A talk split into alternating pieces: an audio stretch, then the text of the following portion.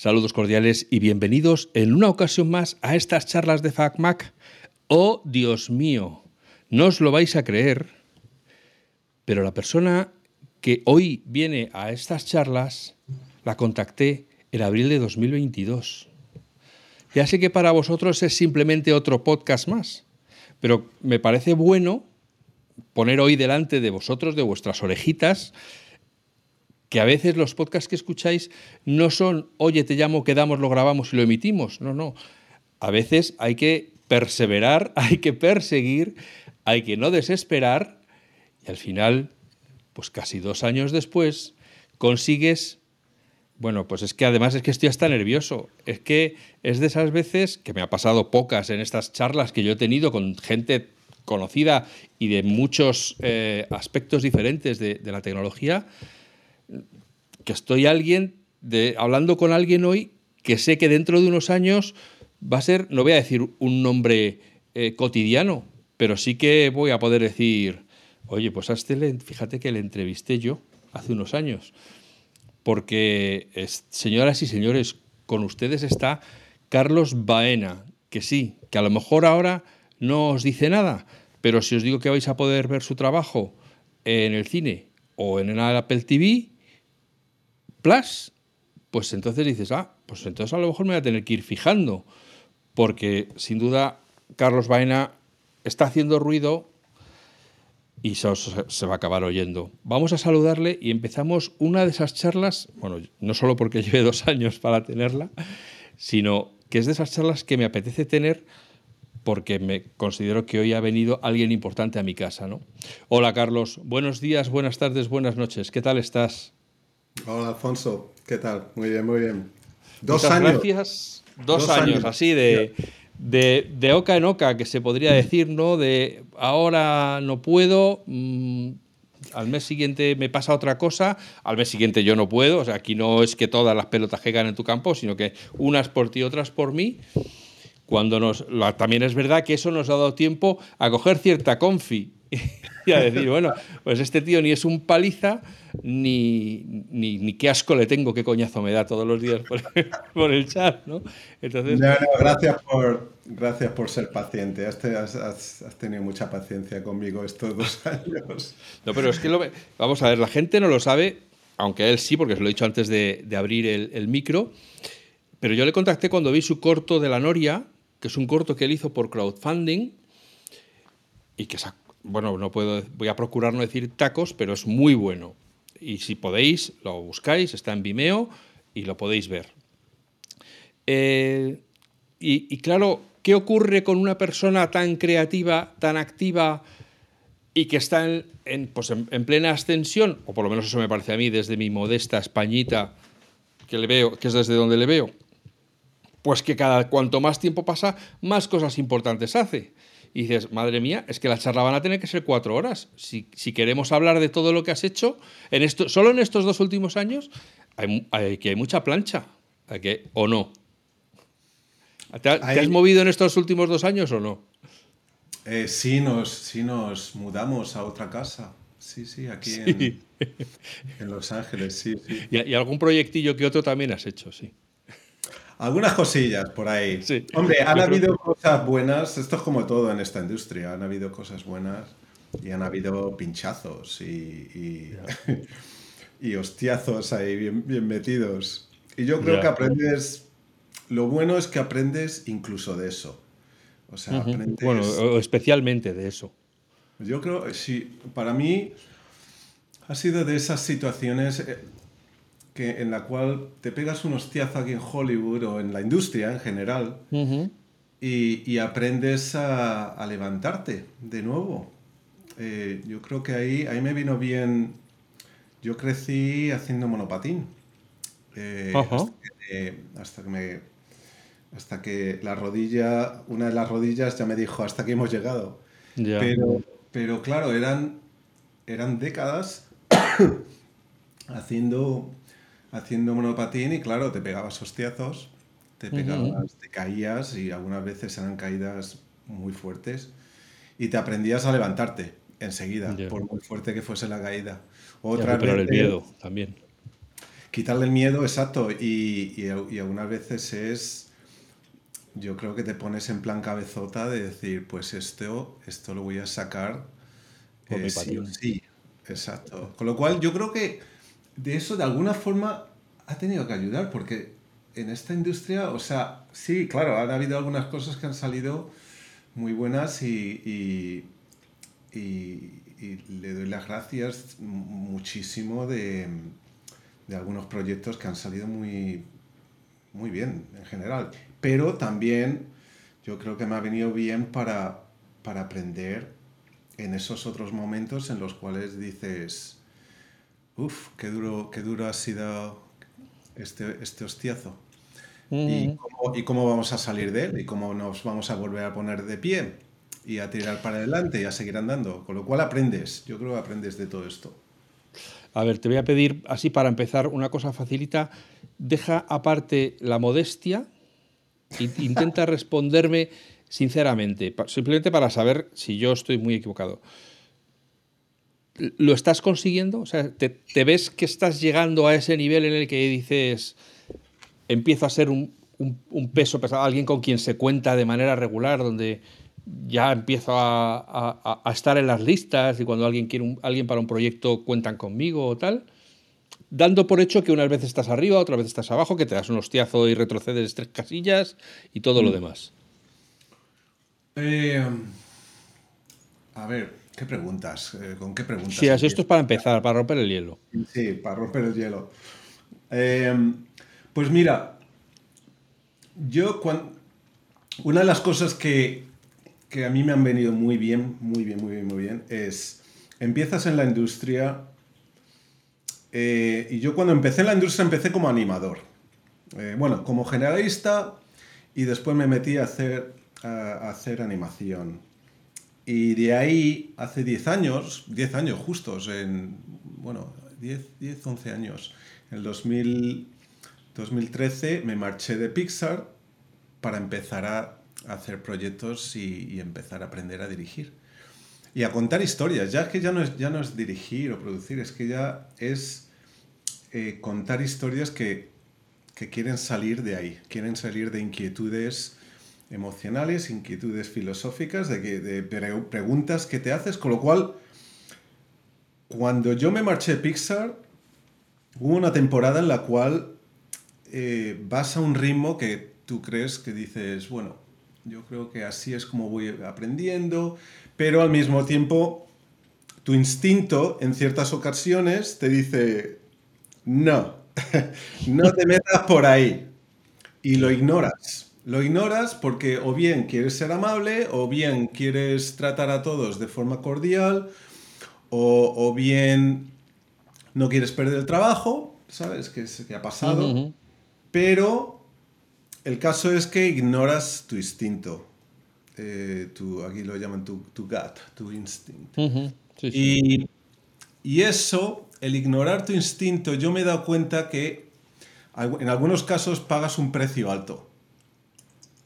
Eh, con lo cual, respondiéndote a tu pregunta, yo ahora me noto, sobre todo ahora comparado con hace 10 años, ¿sabes? Porque como animador en la industria me veía que ya te empiezas a pillar seguridad en ti mismo, empiezas a tener más autoestima como animador, ¿sabes? Ciertos, eh, ciertas ideas eh, de interpretación, pues ya empiezas a pillar. ¿Qué pasa? Que cuando me marché de Pixar casi era un poco empezar de cero como director ahora, ¿sabes? Y, y ahí es un poco lo mismo, es un aprendizaje. Y en ese aprendizaje yo lo que me he dado cuenta es que a lo largo de los últimos 10 años aprendes más y más a escuchar tu instinto.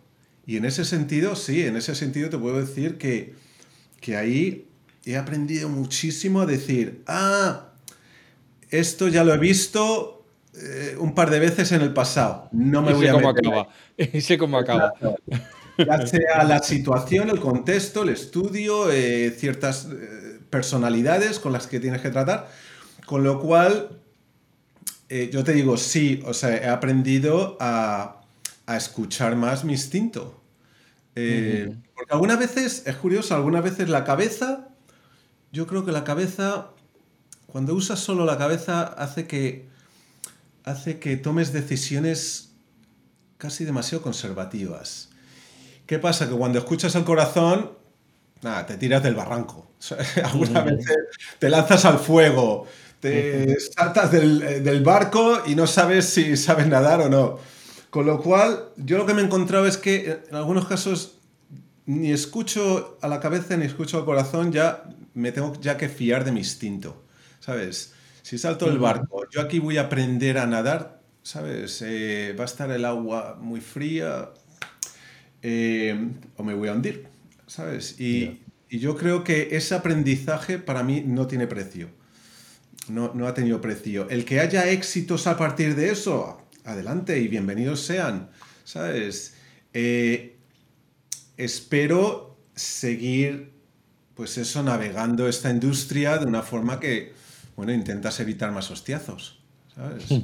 Eh, o si sabes que, viene, que viene un hostiazo o que te vas a quedar sin, sin gasolina del coche, pues intentas mirar la forma de, prevenir eso, ¿sabes? Y éxitos, es que ya, ya es que ya no es ni modestia ni nada, es que ya se trata de encontrar proyectos que me alimenten el alma de alguna forma, que, diga, esto sí voy a estar orgulloso de esto. Claro, pero eso, eso es una manera de definir el triunfo, es decir, cuando tú puedes elegir los proyectos en los que quieres trabajar.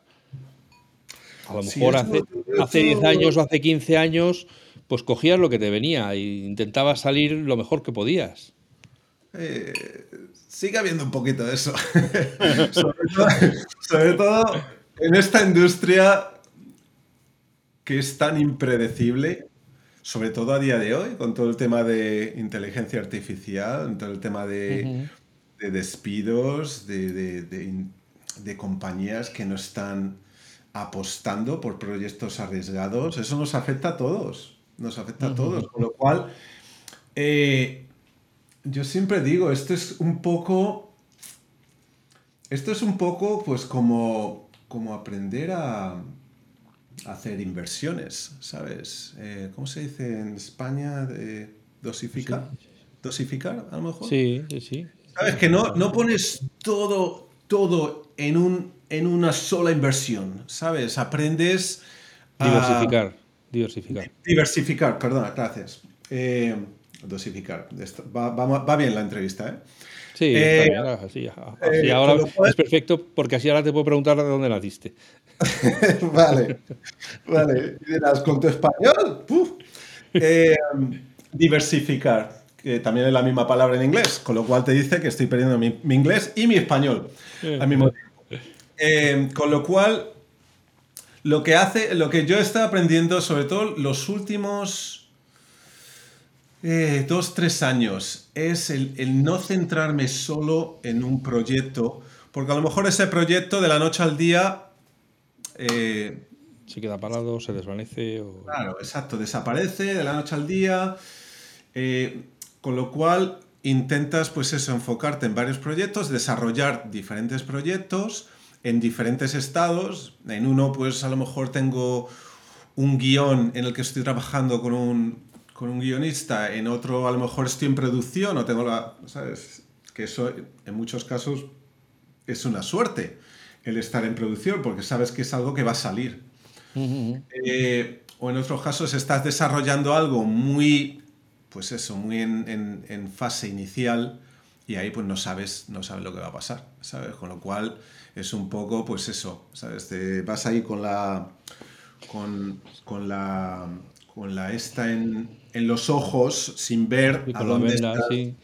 Pero también has estado ya ahí, porque eh, el, el aprendiz del, del, tigre, o, como no sé al final cómo se traducirá en, en, español, el Tiger Apprentice este que se está a, punto de estrenar, tú hiciste el pitch a los, a los actores, etcétera, o sea que, que también has recorrido ya todas las fases de, de la cuerda floja hasta que sale el proyecto hasta que sale el proyecto.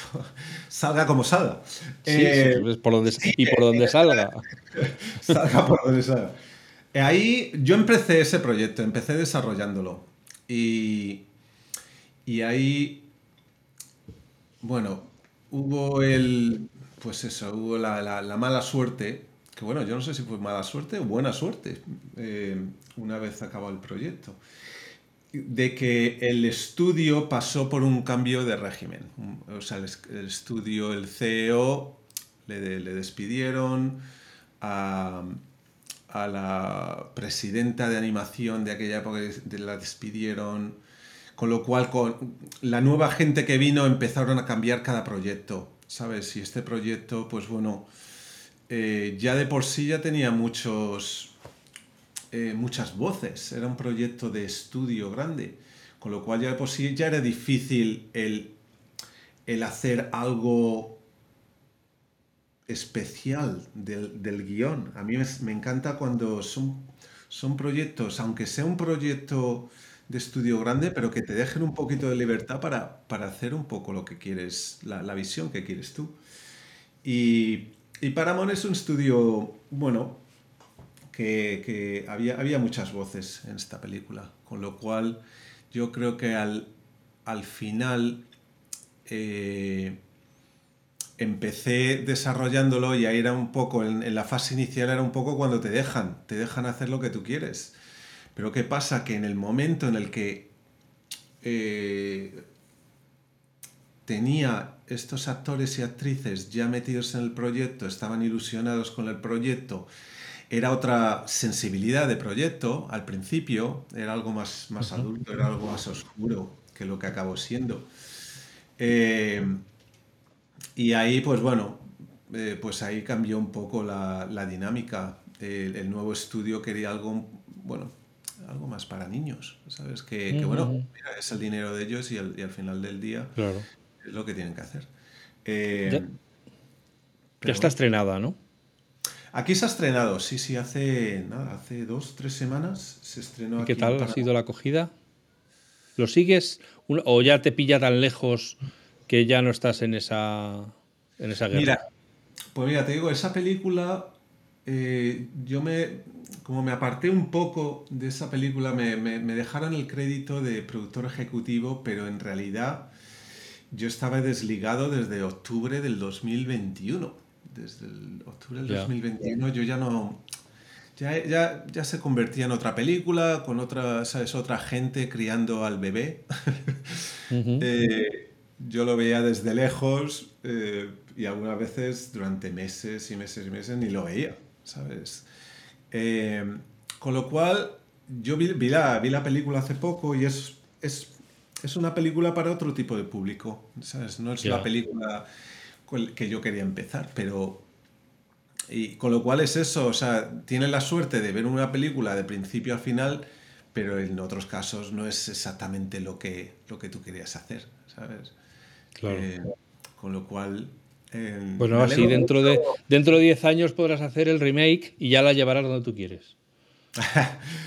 Eh, Porque ya sabes que todas estas cosas se dejan ahí en la incubadora para poder tirar de ellas cuando falten ideas y decir, venga, ahora lo hacemos con personas, como hace Disney. No, ¿sabes? Eh, aprendí, joder, en ese proyecto es que, es que realmente es que aprendí muchas lecciones porque, por un lado, empezamos con un guion bien flojo en esa película, ¿sabes? Eh, Esto que está basado en unas novelas, ¿no? Sí, eran, son tres libros en lo que estaba basado.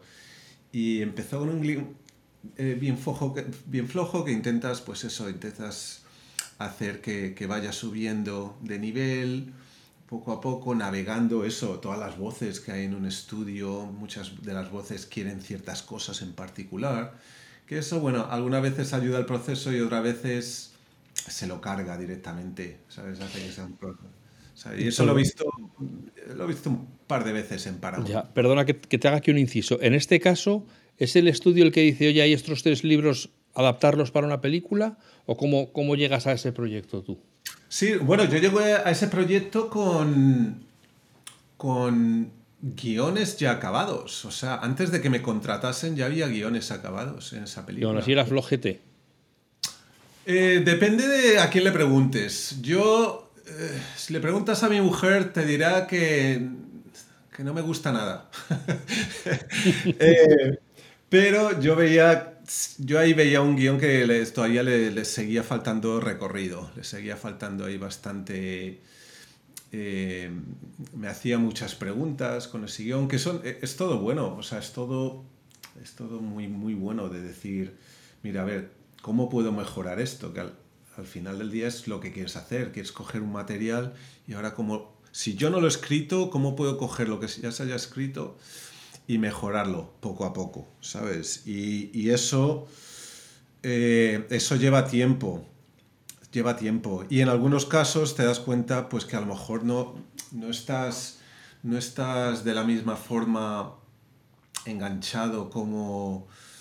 o en, la misma onda casi que, que, la gente que la gente del estudio, ¿sabes? Yo, hombre, esto lo, lo, he, dicho varias veces, yo quería hacer con el, el, el aprendiz de tigre yo quería hacer una película sobre magia y un poco más adulta, ¿sabes? Más, más para quinceañeros, ¿sabes? No para niños, pues eso, de cinco años. ¿Sabes? Yo ahí siempre decía la distinción, está Harry Potter 1 y está Harry Potter 3. Eh, Harry Potter 1, pues eso es un poco lo que, lo que has visto ya con películas de, de Disney, Pixar, Disney, DreamWorks.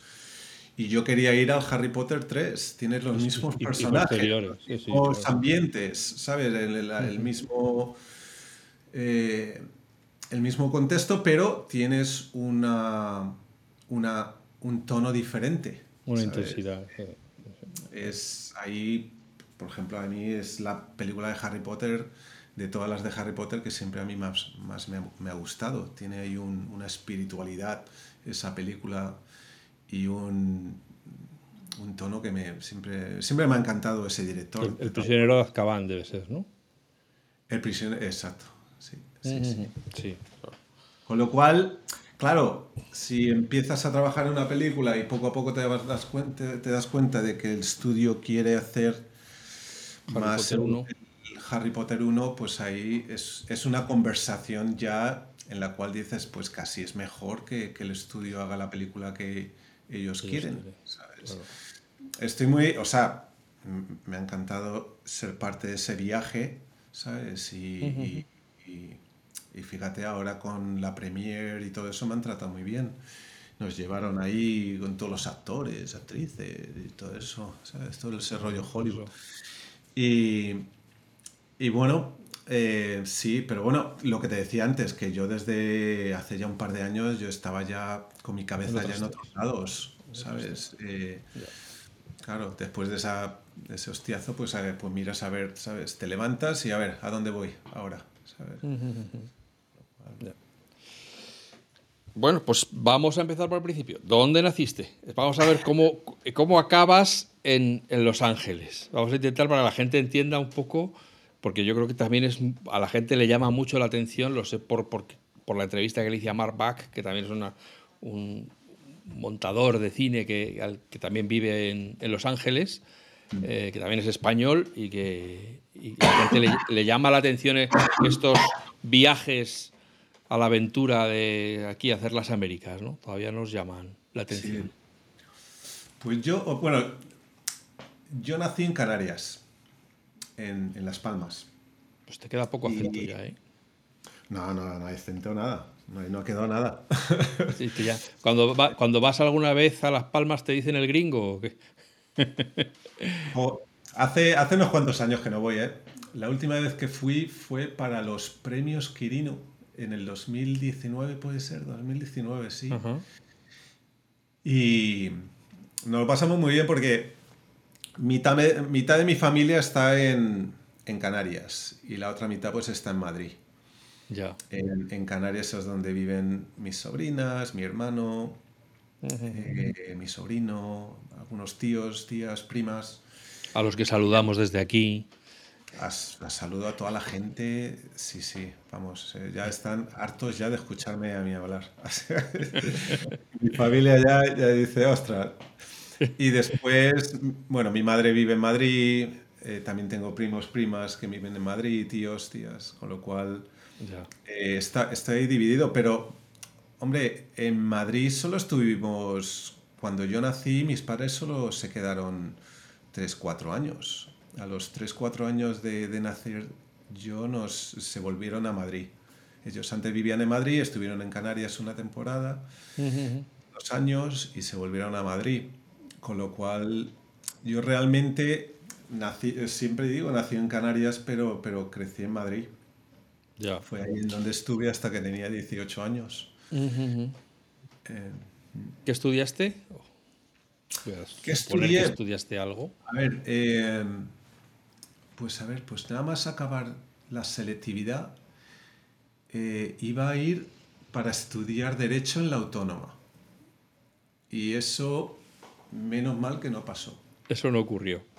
Eso no ocurrió. Habría, no habría sido un, acierto para, para, para el país ni, ni, para ti ni para la carrera. Ni para mí ni para nadie. Eh, estuve, sí, o sea, ya estaba registrado en la autónoma y es que es curioso porque yo quería hacer Bellas Artes, quería hacer imagen y sonido, Bellas Artes, cine, eh, un rollo más, más visual. Pero es curioso que, vamos, estamos hablando del año 92, 92, que no me diese, eh, después de la selectividad, no me, no me diese las notas para estudiar nada de eso. O sea, creo que con Bellas Artes tenías que tener un 6,3. ¿Un 6,3 o un 6,7? Bellas Artes, que era yo, era yo todo dibujitos lo que hacía en, en, la escuela. Eh, yo era uno de los que hacía, pues eso, caricaturas de los profesores. Me encantaba dibujar, dibujaba todo el rato, todo el rato. Y, y no me llegaba la nota media, ni para eso, ni para imagen y sonido, ni para, ni para cine. Con lo cual, lo único que me llegaba, pues eso, eran, eran carreras, eh, derecho era un 5,6 lo que te hacía falta. Y yo saqué un 5,4 en derecho.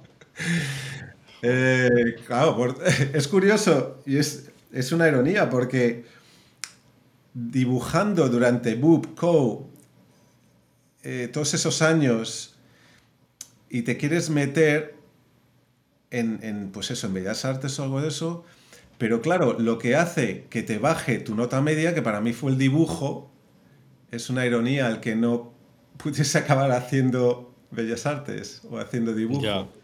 ¿Sabes? Yo creo que eh, te hicieron un favor. Yo creo que te hubieran destrozado. Yo estudié Bellas Artes. Aprovecho para decir esto. Yo estudié Bellas Artes eh, y a ti, por el tipo de persona que eres, te hubieran destrozado, o sea, que te hubieran quitado completamente la, la vocación. Porque, mm. porque, no, porque para, a donde tú ibas no necesitabas hacer tres años de dibujo, tres años de pintura, tres años de escultura, tres años de grabado. Te, hubiera, te hubieran desquiciado. O sea, te hubieran dicho, pero qué mierda es esta, ¿no? Si yo, o sea, porque tu visión eres, de, digamos, más de, de la escuela libre, de, pues eso, de, imaginar, y, ayer era todo... Básicamente tenías que dibujar como dibujaba el profesor, pintar como pintaba el profesor, grabar como grababa el profesor. Entonces, hasta que no lo hacías como a él le gustaba, pues no conseguías pasar. Entonces, yo creo que, o sea, Bellas Artes eh, se merecería... Es uno de esos sitios donde te puedes preguntar y esto, perdón por la digresión, en esta, pero te puedes preguntar si un profesor de pintura puede tener la plaza en propiedad. Es decir, es siempre el mejor profesor, pasen los años que pasen, no habrá nuevos profesores que puedan enseñar cosas nuevas a las nuevas generaciones. Puede estar un profesor en su plaza 40 años enseñando su manera de pintar, porque al final es lo que piden. Entonces, bueno, eso es para otra conversación. Total. es curioso porque aquí, aquí en Estados Unidos también, yo cuando llegué aquí me encontré un poco lo mismo. ¿eh? Yo tenía algunos profesores que sí, que te enseñaban lo que ellos querían y veías que no había, no, para lo que pagabas, ¿sabes? Yo eh, me fui a San Francisco y para lo que pagabas, yo había muchas veces que hablando con mis padres decía, es que no, lo, que se está pagando por estas clases, no, no hay un retorno, no hay una... Eh, no hay un nivel que estoy aprendiendo que a mí me gustaría. Eh, con lo cual me encontré en la situación en la cual seguía en esas clases aprendiendo pues eso, 3D, animación, pero me estaba encontrando que aprendía más con gente otros estudiantes que veía de, otras clases que tenían muy buen nivel y me encontraba, pues eso, agarrándome a estos otros estudiantes y decir, o sea, preguntarles, ¿cómo has hecho eso? ¿Te importa si, si me siento aquí a tu lado durante cinco horas mientras trabajas? Y, y, me di cuenta y, y no, ahí no me importaba para nada porque, claro, mis padres me estaban ayudando financieramente durante unos años y yo me quería asegurar de que ese dinero iba a algún lado, con lo cual yo iba a la escuela, del profesor aprendía ciertas cosas, pero me quería asegurar de que aprendía eh, eh, cosas y, claro, hasta un nivel que yo estuviese contento, ¿sabes? Con lo cual... Pero entonces nos hemos quedado a la puerta de la universidad, tú llamando diciendo no te da la media para nada o para lo que te da, esa para lo que no quieres entrar. Ah. Y entonces dices, pues aquí no hay nada para mí, o te metiste en, una, en otro tipo de carrera. No, ahí, ahí, les tengo que dar todo el crédito de, de, aquella temporada, eh, va para mis padres, porque lo veían, lo notaba que yo, yo no estaba contento, estaba, estaba triste, porque esto se supone que tiene que ser el empiece de, de, de una vida, o sea, es el empiece de, un, de un camino. Y, mis padres me veían, pues eso, o sea, eh, mis padres me habían visto durante años haciendo 300 monigotes en todos los libros de lenguaje, de, de sociedad. ¿Metiste en Derecho finalmente? ¿Arrancaste en Derecho? No, no, no. Eh, me, me, matriculé en Derecho en la Autónoma y antes incluso de, ya tenía, creo que ya había algunos libros ya ahí pillados.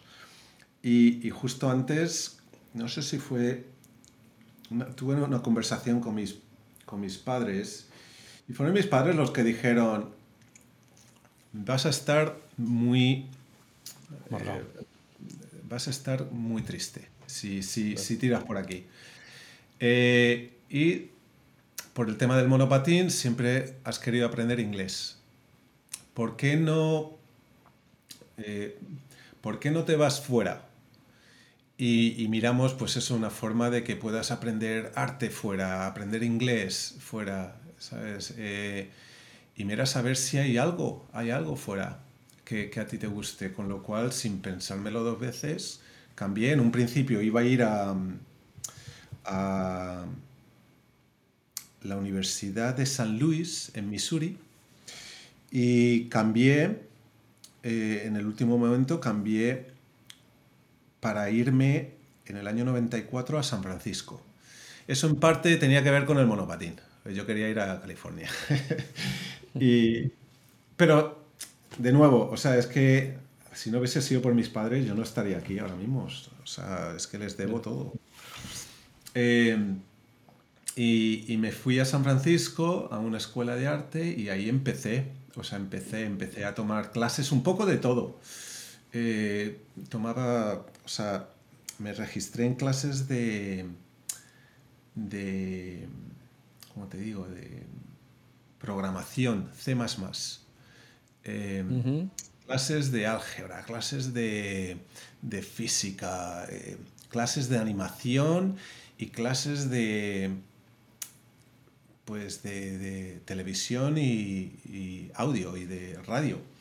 Con lo cual quería aprender un poco de todo. En, esa época, en esos años, y bueno, en, general, eh, durante toda la industria, o sea, a día de hoy te lo puedo decir, una de las cosas que, que, intenté es convertirme en una esponja, seguir aprendiendo, seguir aprendiendo, seguir aprendiendo lo más que podía. Y claro, no eran clases baratas para mis padres, con lo cual nos, apenas salía. O sea, no salía. O sea, ya había veces que vivíamos cinco en una, en una casa compartida y, y me llamaban y, yo me sentía fatal de, o sea, no, no voy a salir al bar, o sea, es que tengo que aprender esto. Y eso fueron varios años, ¿eh? De... Cuando salía era para seguir eh, montando monopatín, eso sí.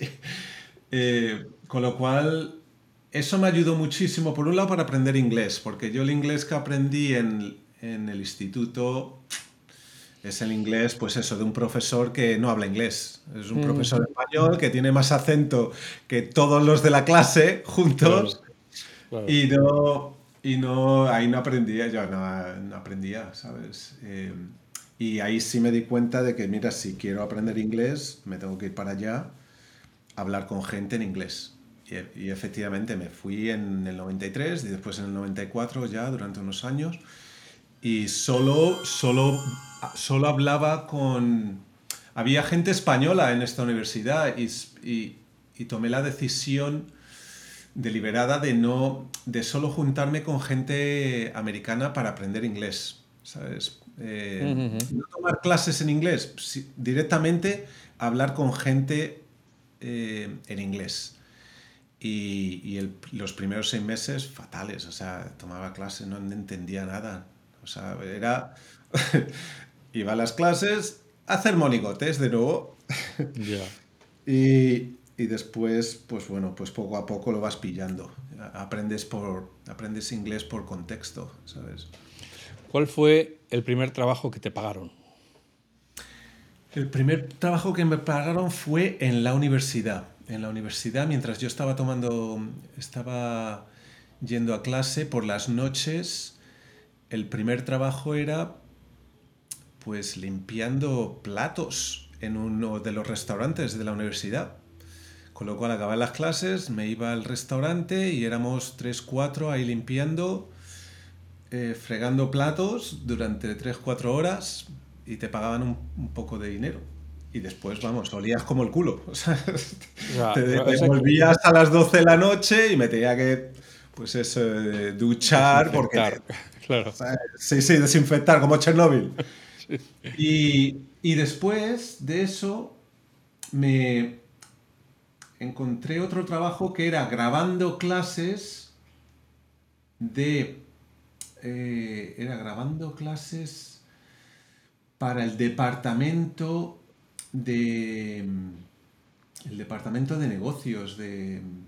¿Cómo se llama la, carrera esta? De, cuando aprendes carrera de... Ah, te lo diré. Empresariales o qué administración de empresas exacto. Eran clases de administración de empresa y yo y otra persona estábamos en una habitación separada y ahí controlábamos todas las cámaras y, los micrófonos con lo cual pues eso nos tragamos horas y horas y horas de clases de empresa pues eso de administración de empresa no sé cuánto de eso se me quedó o no Pero, pero eso por lo menos ya, ya, ya, empezabas a tratar un poco, pues eso, con cosas de imagen y sonido y, y, y, audio, ¿sabes? Con lo cual, ¿sabes? Eso, eso yo diría que esos, son, esos fueron mis primeros dos, dos trabajos pagados. Y me servían, pues eso, para, para, no contar con mis padres, con el dinero de, que me mandaban mis padres, que había una época que no sabes que, que, incluso mis padres no, una época que no lo llevaban, sabes, no, no había dinero en abundancia, por, por decirlo de alguna forma, con lo cual esos últimos dos años en la escuela a mí me servía, pues mira, por lo menos todo este dinero va a ser, pues eso, para yo pagarme ciertas cosas mías y que mis padres solo me paguen las, las clases. exacto, por lo menos para acabar la, para graduarme de alguna forma. ¿Y empezaste a trabajar en lo tuyo antes de graduarte? ¿O, o hasta No. Empecé a trabajar, me gradué. Y nada más graduarme, me salió un trabajo en Oregón, en Portland, que era donde, donde ahora se llama Laika. Antes se llamaba los estudios Wilmington. Y ahí me salió mi, mi primer trabajo. Y fue eh, animando, haciendo animación para anuncios. Y estuve ahí, pues, estuve ahí varios ¿Eso meses. fue porque enviaste el currículum o, alguien te dijo, oye, escribe aquí que, están buscando? Esto fue, vamos, ya en el año 97 yo ya mandaba mi currículum hasta el vecino del quinto, ¿sabes? Aunque no me lo pidiesen. O sea, yo lo mandaba a toda la gente. Por un lado, pues eso, porque sabía que eh, ya llegaba eh, el, final del camino de la, de la universidad, ¿sabes? y, me tocaba encontrar algún tipo de trabajo, porque no sabía si iba, a encontrar nada en España, ¿sabes? Mucho, mucho, menos porque en España es que no tenía ni contactos. Con lo cual eh, empezaba a mandar a todos lados. O sea, pero yo me acuerdo, el, mi último año de universidad yo mandaba hasta Pixar, ¿sabes? Y, tendré por ahí pues cuatro o cinco cartas de... De rechazo. De, rechazo de Pixar, ¿sabes? Y por el otro lado me venía bien, pues para saber, ¿sabes? Mira, pues Carlos, es que no, no, no estás ahí, ¿sabes? Todavía te queda.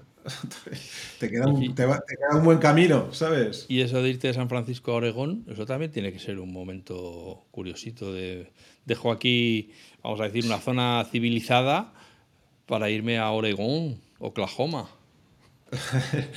bueno, era en Portland, que era ciudad. Es, es, una ciudad. No es tan grande como San Francisco, pero sigue siendo una ciudad.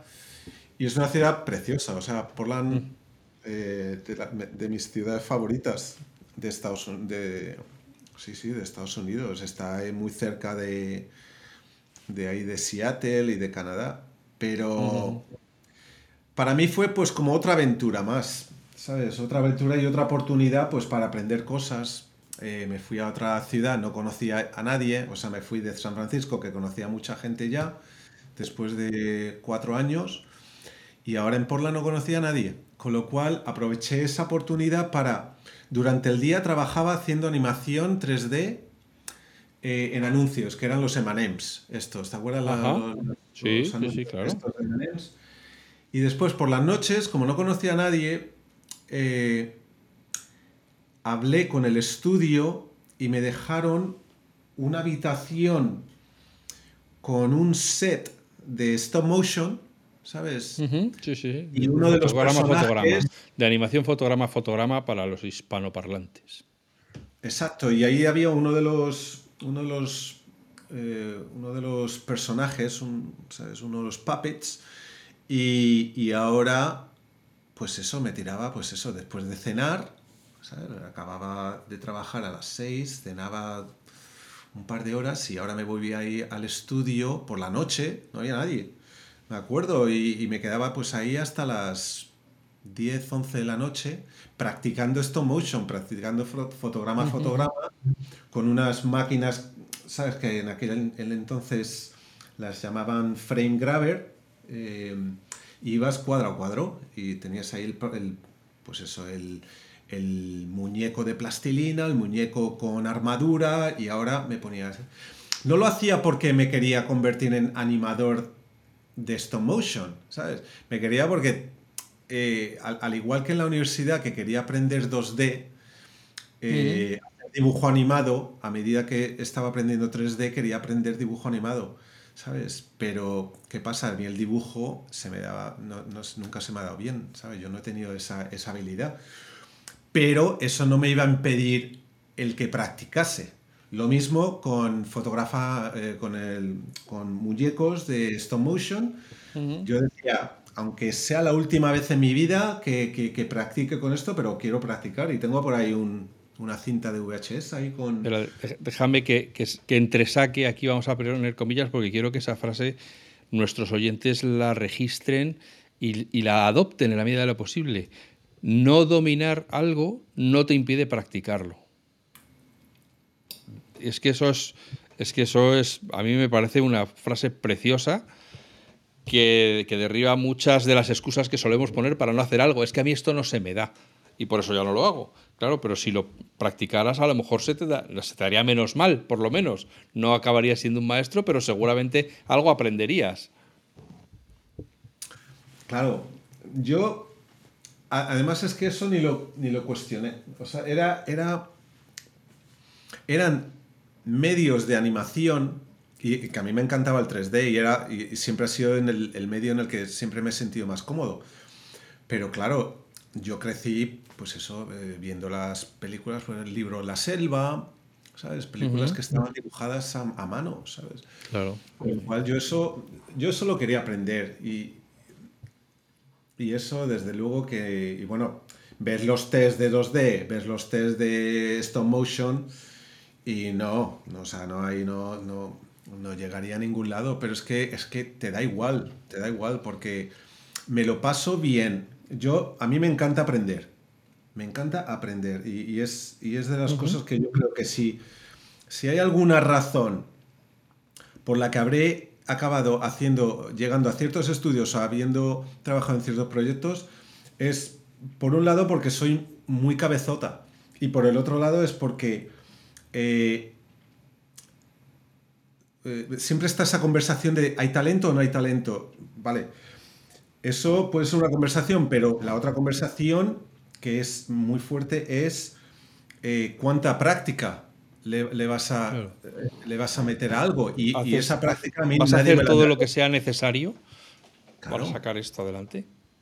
Total, total. O sea, sí, sí. Como animador, yo me acuerdo, como animador, siguiendo en la universidad y, hacía test de animación que eran muy malos, eran muy malos. O sea, lo veo, lo veo ahora y es que no. y lloras. Te categarías a ti mismo. Sí, o sea, es que ni, ni, lo enseñaba, o sea. Y después llega un punto en el cual aprendes algo y ahora hay como un momento, ajá, ¿sabes? Hay un, hay un momento en el cual ves que tu aprendizaje ha subido un, ha subido un peldaño. Estaba ahí, ¿sabes? ahí medio parado, ¿sabes? Ahí muy, muy soso ese aprendizaje, pero sigues practicando, sigues practicando, sigues practicando. Y llega un momento en el cual hay ahí ese momento de, de, bombilla. Y, y, te das cuenta y lo notas, ¿sabes? Con lo cual para mí era seguir buscando esos momentos de, bombilla y de... Y, me seguía juntando con gente que, que tenía mucho más nivel que yo como animadores. O sea, había la gente con la que empecé eh, lo de Animation Mentor, eran muchísimo mejores animadores que yo, pero con creces, ¿sabes? Otra gente que, conocía en España eran muchísimo mejores. Pero ¿qué pasa? Que eso es, eso es eso es una ventaja, el tener gente. Lo puedes ver de dos formas. Lo puedes ver como competición negativa o como competición positiva. Mm. Yo lo veía desde el punto de vista de, ostras, oh, pero, esto es, es una pasada porque yo ya no tengo dinero para pagar una universidad, para seguir aprendiendo de esa forma, pero ahora tengo estas, estas amistades con las cuales mira lo que están haciendo y, encima están dispuestos a compartir lo que saben conmigo. Ya, es, ya no estoy en la universidad, la universidad ya se pasó. Con lo cual, durante los años en los que estuve haciendo animación para anuncios, me seguía reuniendo con gente, con, animadores. Y me seguía reuniendo y, me seguía rompiendo la cabeza a ver cómo puedo pasar a otro, eh, subir a otro peldaño, ¿sabes? Claro. El que ve eh, tu currículum sin, estar, sin haber estado en tus huesos, dice, joder, este tío pasa de estar en Laika, allí en Portland, un año y pico, a Industrial Light and Magic, con Mr. George Lucas. Bueno, estuve haciendo anuncios tres años, del 98 al 2001, que es cuando entré en, en Industrial Light and Magic. Y eso... Pero bueno, entré en industria en, ILM, pero nada, o sea, entré eh, animando personajes de fondo, ¿eh? No, no, te ponían haciendo algo... No, no, ya me imagino, pero claro, pero el que lo ve escrito, para nosotros que vivimos de la, de la mitología eh, americana, del cinematográfica americana, joder, como tú dices, este sí que subió un escalón, pasó de Laika, que, que yo no conozco, pero ILM lo conoce todo el mundo. Entonces, bueno, pues oye, es como pasar de, vivir en la periferia a un pisito en el centro, aunque, aunque sea el bajo, pero ya estás ahí. Ahí ya sí que te empiezas a codear con los... Te puedes tropezar en el pasillo con gente importante. O te puedes tomar un café con gente que a lo mejor de otra manera no podrías conectar nunca. Bueno, sí, ayudó mucho. Yo estuve trabajando en un cortometraje en una de las compañías, porque entre Laika Wilmington y LM trabajé eh, en Click 3X, trabajé como en dos, dos o tres compañías menores entre medias. Eran tres años y durante dos años saltaba y saltaba. Y porque saltaba porque, por otro lado, para mirar formas de quedarme en Estados Unidos por el tema del visado, ¿sabes? Con lo cual seguía saltando, con lo cual, ¿sabes? Si se acababa un proyecto, ya quería mirar la forma de quedarme de alguna forma para que no viniese inmigración y me dijese, bueno, hasta aquí, hasta aquí has llegado. Eh, con lo cual seguía trabajando y sí me ayudó trabajar en un cortometraje en un estudio que se llama Wallbrain y en ese cortometraje estuve ya como animador. Y ahí en, en, anuncios estaba haciendo un poquito de animación, pero también hacías un poco de generalista. Y en ese cortometraje estuve, estuve solo como animador.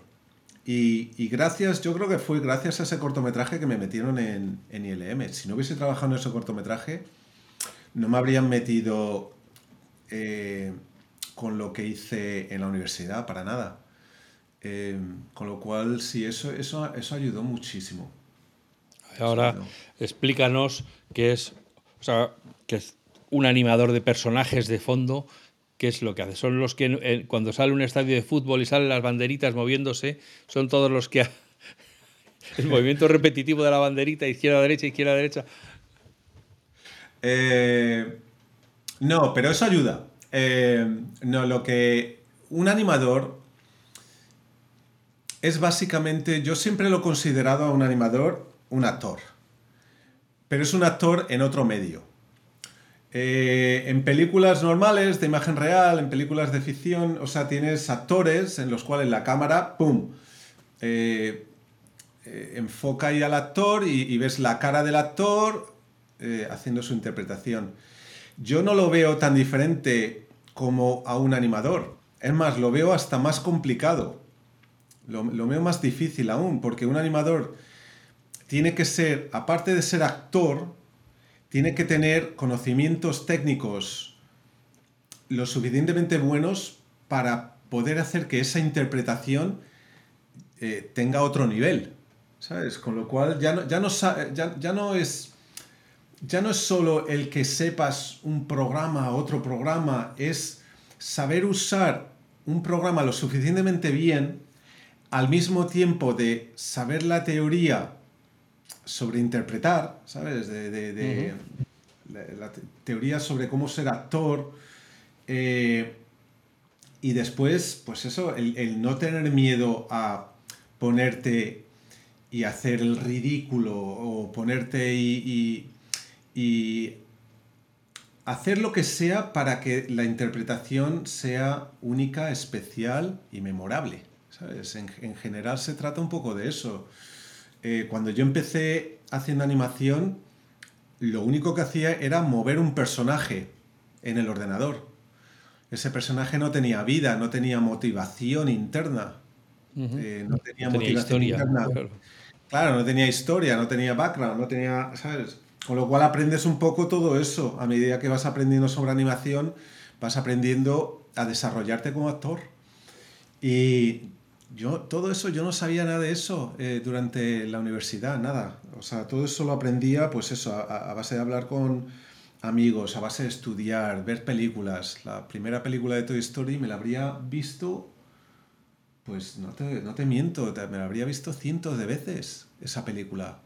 Ya, ya llegó un punto en el cual la... Acuérdate que no había DVDs aún. Estamos hablando del año... la segunda mitad de los años 90. No había DVDs hasta finales de los 90, con lo cual me acuerdo de, ver la de, la de Toy Story tantas veces que la, cinta de VHS acababa rota. Acababa, o sea, acababa... Gastada. Sí, sí. Eh, con lo cual, como animador, yo siempre lo he considerado, un animador es un actor.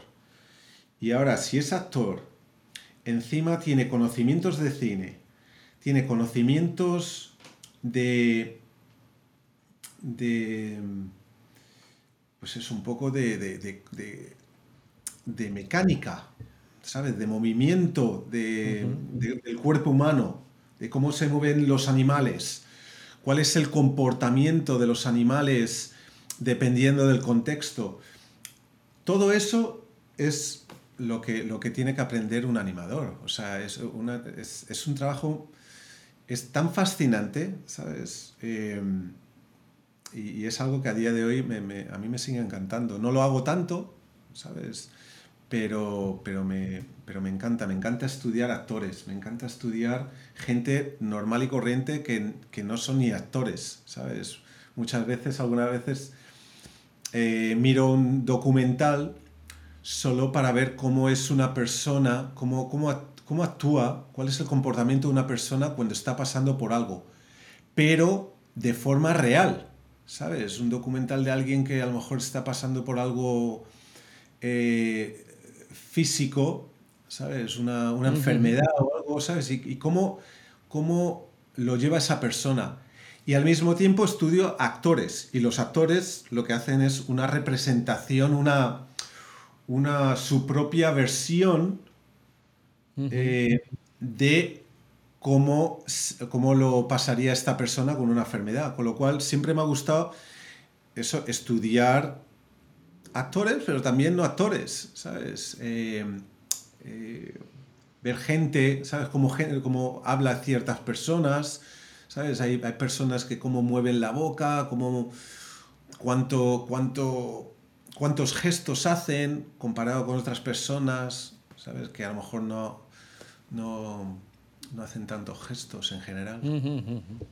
Claro. Es un... Sí, me puedo ahí, ahí sí que me puedo tirar horas hablando. Me, dijo, me dijo una vez un pintor que a él le pagaban eh, no por pintar lo que había, sino por pintar lo que debería verse. O sea, para que cuando tú lo veas, te recuerde, te, traiga a lo que él ha pintado, sin, pero no, a lo mejor si lo pintas exactamente igual que es, no lo consigues, no, ya carece de, alma, y es, pues ya está, pues fenomenal, pues para eso le haces una foto. Pero, pero le, pues eso, meterle matices en el pelo que no están en la realidad, o a lo mejor un brillo en los labios que no es real, pero que a ti te va a transmitir esa sensación de que esos labios son carnosos o que son sensuales o que está enfadado o que no sé qué. No se trata de pintar lo que es, sino cómo debería verse. Y, quitar cosas que no deben verse al mismo tiempo. ¿no? A lo mejor simplificar la imagen eliminando cosas que no aportan nada y que a lo mejor no se, se convierten en ruido. Es que es eso. Hay, hay tanta conversación estos días por el tema de de la inteligencia artificial. Y es, esa conversación, es esa conversación de ves cosas que replican la realidad al 100% y de alguna forma les falta un algo y les falta una personalidad. Yo no sé si personalidad, alma, carisma. Propósito, sí, sí. Sí. Eh, y, eso es algo que siempre, siempre va a hacer falta la, gente que estudie la vida real. Eh, eh, las personas, cómo se mueven las personas, cómo, cómo interactúan, cómo, cómo, cómo se dicen eh, yo creo que siempre va a hacer falta esa persona y ese trabajo, ¿sabes? Con tanto miedo ahora que hay con el tema de inteligencia artificial, yo siempre digo, sí, pero la inteligencia artificial es básicamente, está, eh, se, convierte en una enciclopedia, ¿sabes? Y, busca los ficheros de enciclopedia, millones de ficheros, para crearte algo que ya se ha hecho, de alguna forma. Una variación, pero sigue siendo algo que ya se ha hecho. Con lo cual, algo que, algo que noto más y más es que ahora con el tema de la inteligencia artificial, te empuja más a buscar ese ángulo único de, lo que estés haciendo. Eh, de, aquí hay una expresión que es eh, outside the box, ¿sabes? Mirar fuera de la caja. Con lo cual te fuerza más y más a, mirar fuera de la caja. A romper los esquemas. Claro, la, inteligencia artificial eh, se basa en esa caja. No, te va, no, te va, a tirar fuera de la caja. ¿Sabes? Eh, eso creo que es nuestro trabajo como artistas, el, salirnos de la caja. Y lo mismo como, o sea, como animador me pasaba lo mismo, o sea, como animador era exactamente lo mismo. Era, vamos a ver, tengo que animar este plano y cómo, cómo lo hago que, sea diferente. ¿Cómo lo hago que no, que no vean este plano animado y sea algo que hemos visto 300 millones de veces? ¿Sabes? ¿Qué pasa? Que ahora mismo hay tanto contenido en, los, en la televisión, en el cine, es, tanto contenido que, que, un poco te fuerza a, a mirar, pues eso, eh, formas de cómo, cómo separar eh, tu visión del resto de alguna forma eh, y al mismo tiempo haciendo algo que a ti te guste, ¿sabes? No es solo separarte del resto o separarte del montón solo por separarte, ¿sabes? Eso no, llega a ningún lado, pero, pero es buscar, tu, seguir buscando tu propia voz y hacerlo de una forma que te lo pases bien eh, y que tengas la libertad para explorar, ¿sabes? Pasamos, vamos a ver, tú ya estás en ILM, ya lo pones aquí medallita, yo trabajo en ILM, o sea, perdona, usted no sabe con quién está hablando. Eh, siguiente parada, Pixar. por lo que has contado, tu sueño hecho realidad. Sí, sí, Pixar era, yo ya, llevaba, pues, desde que vi la primera película de Toy Story, era, era una meta. Trabajar en ese estudio, sabiendo la gente que había en ese estudio para mí ese era un... Era, era, era, era el estudio referente en aquella época. Lo sigue siendo de alguna forma, pero... Eh, sí, yo creo que ahora, ahora hay más contenidos, pero en aquella época, estamos hablando del año 2002, es que no, no veías cosas como esas en el cine. Y ya, ya es, ahí ya generalizo al cine en general, ya me da igual que sea animación, que sea imagen real, es cine puro y duro lo que estaban haciendo la gente de Pixar. Y traían gente que sabía de cine, ¿sabes? Por ejemplo, el, editor de, de Toy Story, de la primera Toy Story, Lee Unrich, que eh, acabaría dirigiendo Toy Story 3 y después Coco pero ese editor venía de imagen real, con lo cual ya tenías, ya, ya de primeras empiezas con gente a, las cuales le da igual el medio. Y eso es muy, eso, eso es un poder, o sea, es, eso es un,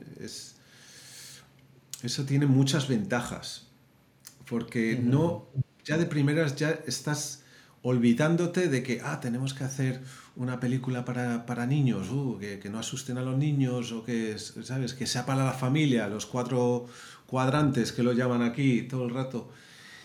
Y a mí lo que me encantaba de, la primera, de, los, de las primeras películas de Pixar es que, es que lo trataban como si fuese cine, cine.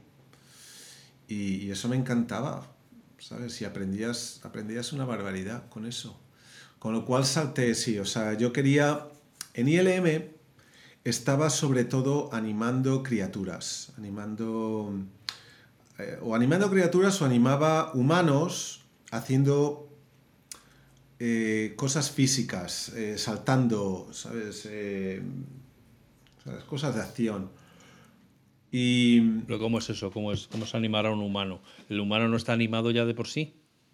No, porque algunas veces tienes humanos digitales, eh, los cuales tiene que haber un animador y animarlo. y esto era, era cuando la captura de movimiento estaba empezando, ¿sabes? Con lo cual, sí, eh, no, no, no usábamos... Cuando yo estuve en ILM no se usaba captura de, movimiento, lo, animaba, lo, animabas a mano. Ya. Con lo cual eh, eso, claro, cuando estás animando humanos o, criaturas, yo después de un par de años, un año, año y medio estuve allí en el M, ya me dije, echo de menos la interpretación. esto suena un poco repetitivo ya. Sí, quería, quería, quería animar personajes y animar... Eh, quería meterme más como actor. ¿sabes? Que suena muy raro, ¿sabes? Porque, eh, porque quieras que no,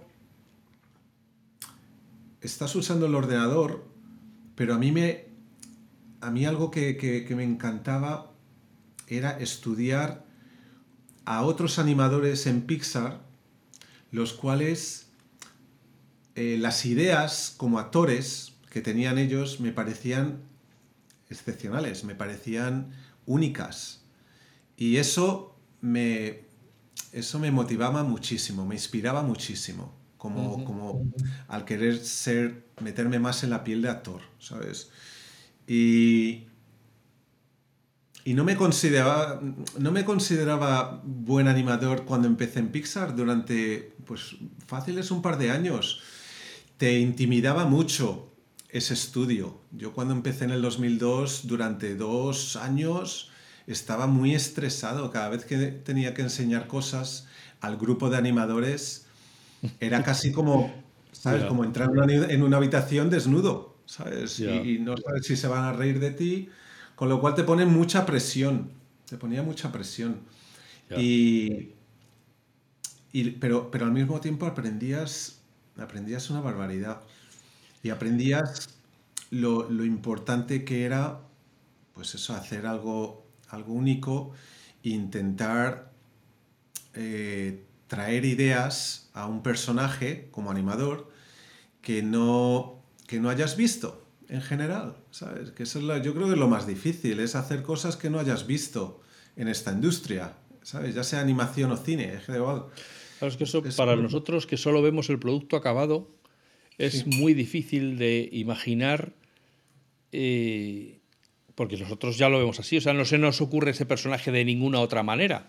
Todo lo que hace eh, el personaje principal de Ratatouille, por ejemplo, eh, sus líos con el gorro de cocinero, con no sé qué, pues, pues es que es su manera de hacerlo, no, no, no se nos ocurre, ah, pues si en vez de Carlos esto lo hubiera hecho Menganito, pues entonces habría cogido con fuerza el gorro y lo habría estrujado porque está muy nervioso en vez de eh, que se le caiga de las manos o que, o que lo, lance al, aire intentando agarrarlo. ¿no? O sea, que me imagino que eso es lo que aporta el, sello de cada uno, ¿no? que tú, para ti, el, nerviosismo o la presión se, se lo transmites o el personaje lo transmite por, decirlo de alguna manera, con un titubeo, con una imprecisión en las manos, mientras que otro a lo mejor diría que no, que lo va a coger y lo va a estrujar porque con los nervios a él se le agarrotan las manos y me imagino que eso es el carácter, lo, que hace que un personaje animado por Carlos sea diferente a un personaje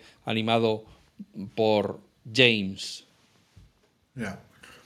No, es que, que, no lo sé. que, es que te estoy preguntando, intentando entender qué es ¿Qué aporta un animador? Porque, porque tú, tú no animas al mismo personaje durante toda la película, ¿no? Tú solo lo coges en determinadas escenas, es donde tú has trabajado. Exacto. Y, sí, y esas escenas tienen que ser coherentes con el resto de la película. Tampoco puedes de repente decir, no, y aquí sale gritando, corriendo en círculos eh, y se arranca los pelos de la cabeza, ¿no? Porque eso no es coherente con lo que viene antes y con lo que viene después. Entonces, para los que estamos en, la butaca, simplemente en la ingesta del producto final, nos cuesta dar ese salto, decir, pero vale, pues tú has hecho lo que tenía que hacer el, personaje porque ese es su carácter. ¿Qué, qué, es lo que haces tú o qué es lo que hace un animador que lo haga propio? O sea, intenta, explicármelo a mí que soy muy obtuso. Mira, hay, hay dos cosas, hay, hay dos, dos procesos. Por un lado está el hecho de que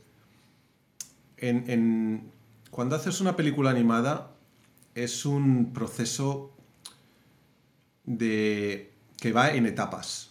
¿Sabes? Tienes a un escritor, un guionista, un director que, trabajan en un guion y ese guion después va a artistas de, historia. Aquí lo llaman storyboarders, eh, story artists. Con lo cual, esos story artists ya de primeras están dando una interpretación inicial sobre esos personajes.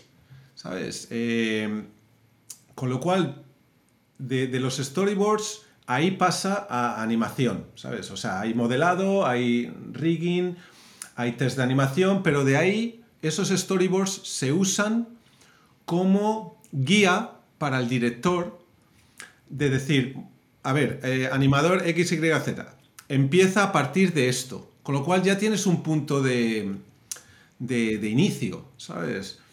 Eh, eso por un lado, con lo cual no, es que yo me den la, escena y me digan, a ver, Carlos, aquí qué quieres hacer con esta escena.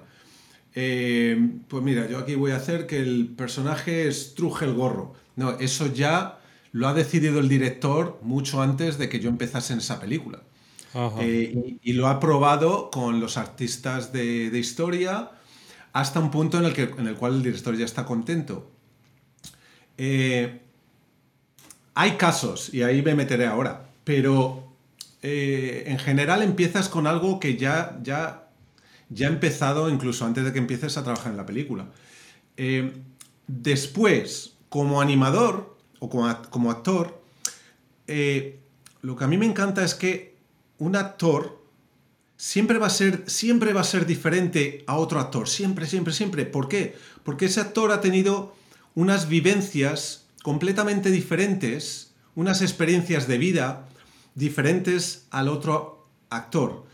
Ese actor va a tener una personalidad, eh, actor animador va a tener una personalidad diferente al otro actor animador.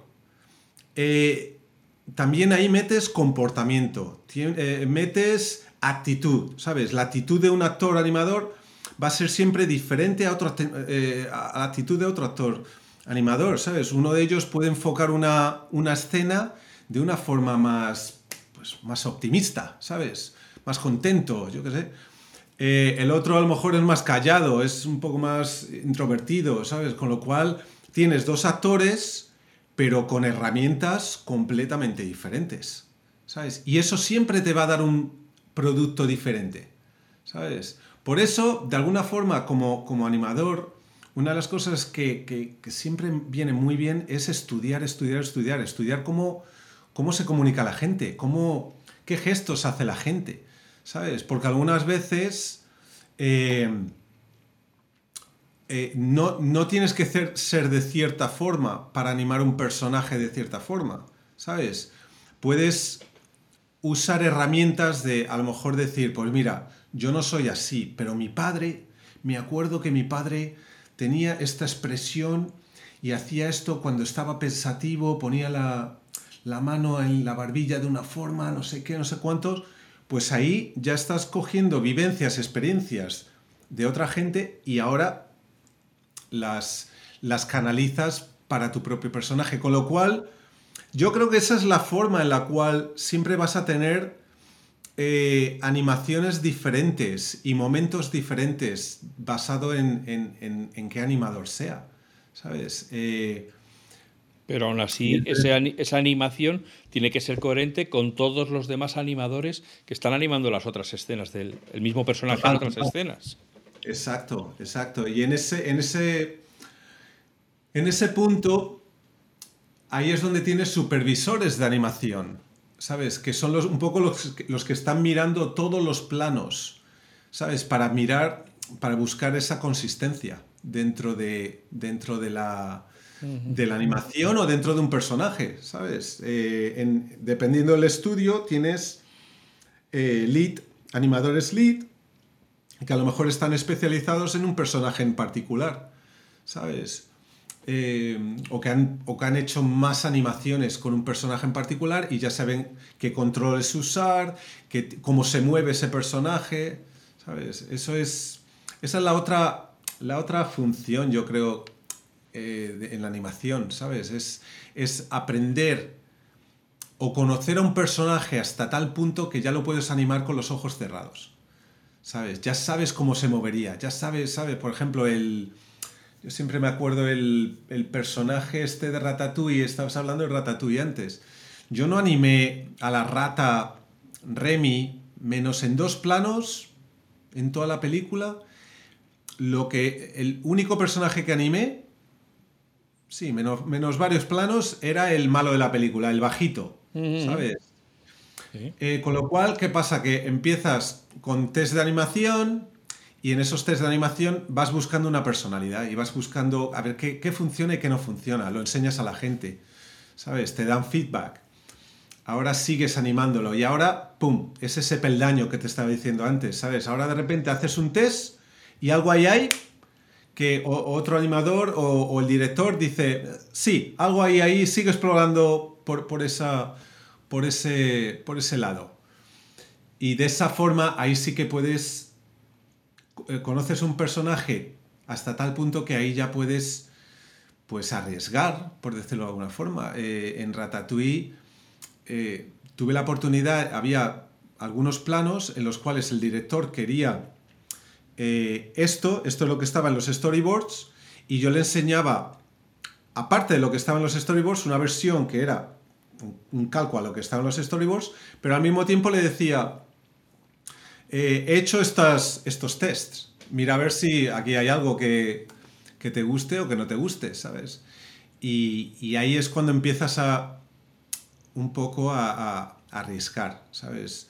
Y si arriesgas y, funciona, ¿sabes? A mí eso me empezaba a relajar, por decirlo de alguna forma, ¿sabes? Eh, y así un poco el viaje. Para mí el viaje como animador era, en, Pixar sobre todo, empezaba muy estresado porque no sabes si, si, si lo que estás haciendo si va a gustar o no va a gustar. Te juega muchas pasadas a la autoestima en ese sentido.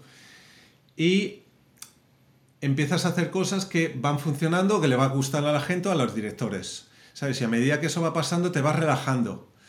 Un poco más y un poco más. Y al relajarte, eso a mí lo que estaba haciendo en mi cabeza era que me permitía seguir arriesgando más y probar ciertas cosas. ¿Sabes? Y, y así un poco eso con, pues también como director, ¿eh? Como director eh, me salí de Pixar, empecé a hacer desarrollo de dirección y... No, bueno, bueno, espérate, espérate, espérate, vamos a ver. No tan rápido, amigo. Vamos a ver. ¿Cuánto tiempo tenemos aquí, Afonso? ¿Cuánto, todo lo que quieras. Hasta que digas, oye, tío. Parte 2 y parte 3. Tú déjame ya un poquito, anda. no, pero no tienes familia cuando me digas, pero no tienes familia. Bueno, pues entonces, no. Eh, estás en Pixar 10 años hmm. y pico. Yo entiendo que en Pixar después de 10 años ya eras alguien. ya más o menos la gente sabía quién eras. Habías hecho ya, habías estado en películas importantes, habías estado en el equipo y de repente dices que te vas. ¿Pero tú estás mal? ¿Pero te diste un golpe o algo o qué? ¿Cómo, es eso de decir, después de que llegas por fin a la empresa de tus sueños, estás haciendo las películas que todo el mundo adora y, puedes viajar, eh, puedes ir por la calle diciendo que yo soy el sheriff aquí, que trabajo en Pixar? ¿Cómo es eso de decir, ya estoy harto, me voy? Pues mira, ¿sabes lo que pasaba? Que ya se dio el... Después de trabajar en varias películas en Pixar, una de las cosas que, aprendes es, está,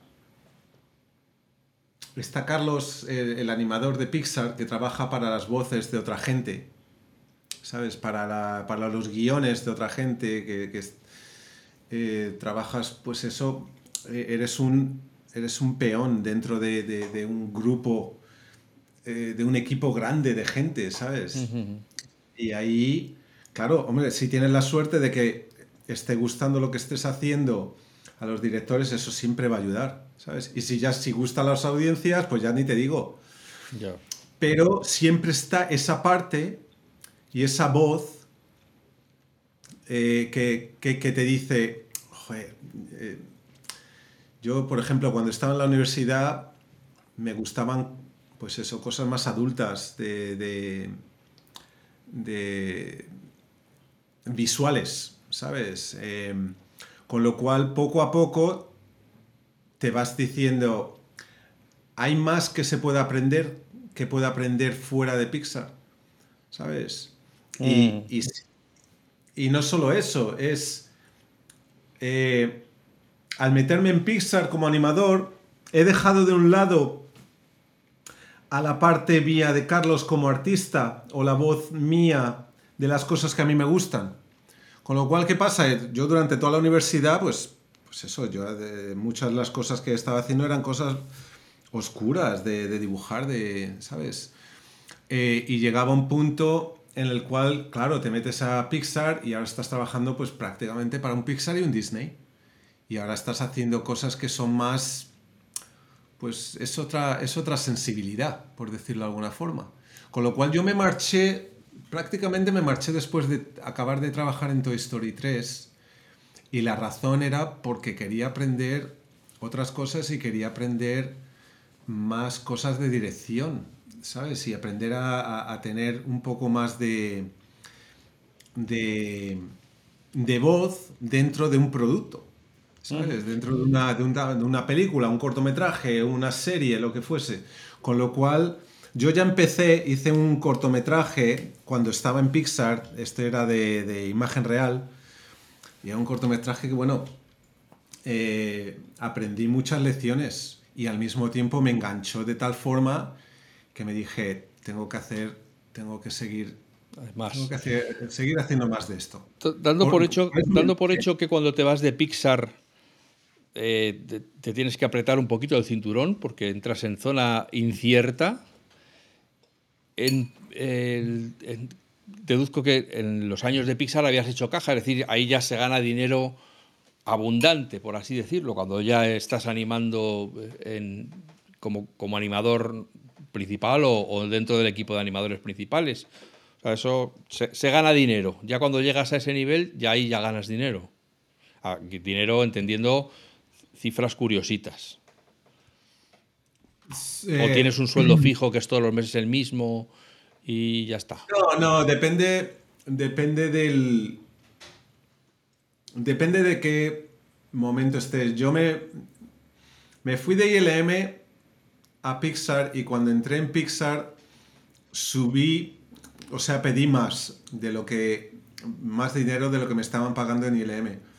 En parte era porque lo que me estaban pagando en ILM era muy, muy bajito. O sea, era salido de la universidad y, mira, chavalín, esto, esto y no pidan más.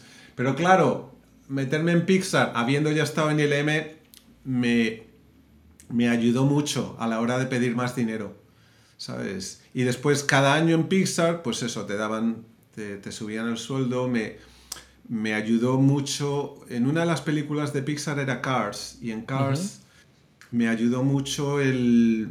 Hubo un, un, premio para el que estuve nominado y eso me ayudó mucho a la hora de negociar eh, para el siguiente año, ¿sabes? Eh, con lo cual, sí, no, no es... No era una barbaridad de dinero lo que, lo que cobramos en Pixar, pero tampoco era muy bajo, ¿sabes? Era bastante competitivo, por lo menos la época que estuve yo. No sé cómo estará. Allí Porque allí los, los, contratos, el contrato que tienes es eh, anual o en realidad eres autónomo y te pagan semana, semana a semana, como se ve en algunos sitios, y todos los años tienes que renegociar tu contrato. No, eres. Eh, o sea, eres empleado. Eres empleado de la, de la compañía. nómina, sí. Eh, pero en cualquier momento el estudio te puede, ¿sabes? Te puede, te puede echar. Eh, y en cualquier momento te puede marchar. O sea, hay una cosa, hay un término en el, los contratos que es un poco en ese plan, ¿sabes? Que en cualquier momento pase lo que pase con el estudio, pues a lo mejor, ¿sabes? Eh, te echan o, o, en cualquier momento eh, decides irte a otro lado. Hay otros estudios que es un poco diferente, ¿sabes? Hay otros estudios que te dicen, vas a estar aquí tres años y en esos tres años no te vas a ningún lado, eh, te quedas con nosotros, chavalín, y eso es lo que hay. Eh, no, pero ese no era el caso en, Pixar, cuando estuve yo. Total, ¿qué dices que te vas a tomar el aire y a aprender y a. y yo qué sé, a, buscarte las habas? Eh, pues eso, con ese espíritu de, skateboarder que te, que te caracteriza, al riesgo, a, hacer piruetas y a, y a reinventarte. ¿Y, y, qué haces? bueno, me ayudó el hecho de que no tenía familia ni hijos. En ese momento. Eh, sí tenía dinero ahorrado. Y sí, me dije, mira, si voy a tomar una decisión de... Me metí con un cortometraje que era el que decías, era La Noria en el 2011. Y dije, mira, si voy a... Si voy a estar una temporada, y va a ser como mínimo un año, año y medio, sin trabajar, quiero que sea algo en, lo cual cada día sea un regalo, por decirlo de alguna forma. Y, y, trabajar ese cortometraje fue eso. O sea, todo lo que estaba aprendiendo cada día, la gente con la que estaba trabajando eh, y colaborando en este cortometraje que me estaban ayudando. Eh, en realidad era, mucho eh, proyecto de pasión con gente que, que te quiere ayudar y que son pacientes a la hora de, de estar ahí a tu lado cuando realmente estás aprendiendo nuevas herramientas. ¿Sabes? Porque yo me salí de Pixar sin saber qué hostias hace un director o cómo cojones eh, eh, habla uno con la gente. O sea, había muchas cosas que yo no, yo desconocía totalmente. Desconocía totalmente y, y fue, fue un aprendizaje impresionante. O sea, es que no lo cambiaba por nada. Y, le tengo que dar mucho, mucho crédito a la gente que me ayudó en la Noria, porque fueron muy pacientes en esa época conmigo, porque era básicamente, pues eso, pues como cuando empecé en Pixar, los primeros dos años en Pixar, estás un poco, pues eso, ¿sabes? Dando golpes de piñata y no sabes qué va a funcionar y, y qué no va a funcionar. Y tuve una suerte enorme de, de tener ahí un grupo y una, y una productora y un supervisor de VFX y, un equipo de, de, arte, un equipo de animación, un equipo de, de simulación, o sea, pero gente que, que, se fiaban al 100% y eso, eso, eso, eso no tiene precio, de verdad. ¿Y Con lo cual, si me marché, sí, al, ahí, me, me salto del barco. Ya salto del barco y no sé si me van a dejar volverme al barco. En, marcha, además, tal cual. Abres la puerta y te tiras al, asfalto. Oye, eh, pero ¿y cómo te dio por, por lo del crowdfunding? Bueno, entiendo que es porque no tenías dinero para pagarlo todo tú, claro. No, no, bueno, y aparte del crowdfunding, nada, era, eso era una fracción de lo que cuesta hacer un corto animado, ¿eh? ¿Sabes? un, un, crowdfunding, o sea, nos dieron, ¿cuántos? 60.000 euros, pero vamos, un corto de 10 minutos de la calidad que, que quieres meterle, o sea, vas fácil pues al millón. O sea, eh, 100.000 euros por minuto, fácil, pero fáciles. Con lo cual yo ese dinero no lo tenía. ¿sabes? Además, yo todos mis ahorros, algunos los ponía, pues eso, para a lo mejor para, para una parte del proceso que fuese un poco más rápida, ¿sabes? Em, pero en haciendo el corto de la Noria, yo dinero no tenía. Eh, calidad, queríamos una calidad que nos gustase, pero ahora bien, tiempo sí que teníamos, con lo cual me podía permitir el lujo de decir, ¿sabes? Si un artista eh, o alguien que, con, la que yo quería trabajar me decía, mira, eh, esta semana estoy liada por, el, por mi curro, por el día a día. Esto te lo puedo hacer este fin de semana o el siguiente. Pues adelante, ¿sabes? Porque sabía que eh, la voz de esta persona y lo que esta persona iba a hacer era lo que necesitaba el proyecto. Con lo cual eh, me, me, enseñó mucho, el proyecto de la Noria me enseñó mucho paciencia. Paciencia para llegar a lo que tú tienes en la mente, eh, lleve lo que lleve y sin dinero. ¿Pero la gente lo hizo por amor al arte? Total. Sí, sí, o sea, había gente que... pues mira, te pongo un ejemplo que nunca se me va a olvidar. María Eugenia, no sé si escuchará esto, pero yo... Si se lo dices, seguro que lo escucha. María Eugenia era nuestro lead de, uno de los leads de simulación en la Noria. Y fíjate que le, le pusieron tanta pasión que durante un tiempo ella estaba viajando Florida, en Florida creo que estaba ella viajando, y había tormentas y huracanes. Y me acuerdo perfectamente que había un día en el cual yo y el VFX Sub, el supervisor de VFX y la productora, Sasha, estábamos hablando con ella y ella estaba acabando una cosa para el corto, pero estaba en una zona de estado de emergencia. y nosotros diciéndola, cierra ese laptop y márchate ya. pero ya, ¿sabes? Que esto es un puto corto. O sea, pero márchate, vete con tus familiares. Y ella estaba, sí, es que quiero acabar esto. que... Eh", y, ya llegó un punto en el cual era como, eh, olvídate de, esto, lo, cierras el laptop, te marchas, lo acabó haciendo y se marchó y, nosotros ya más calmados, porque, coño, es un puto corto. Eh, y, nosotros ya calmados, vale, guay.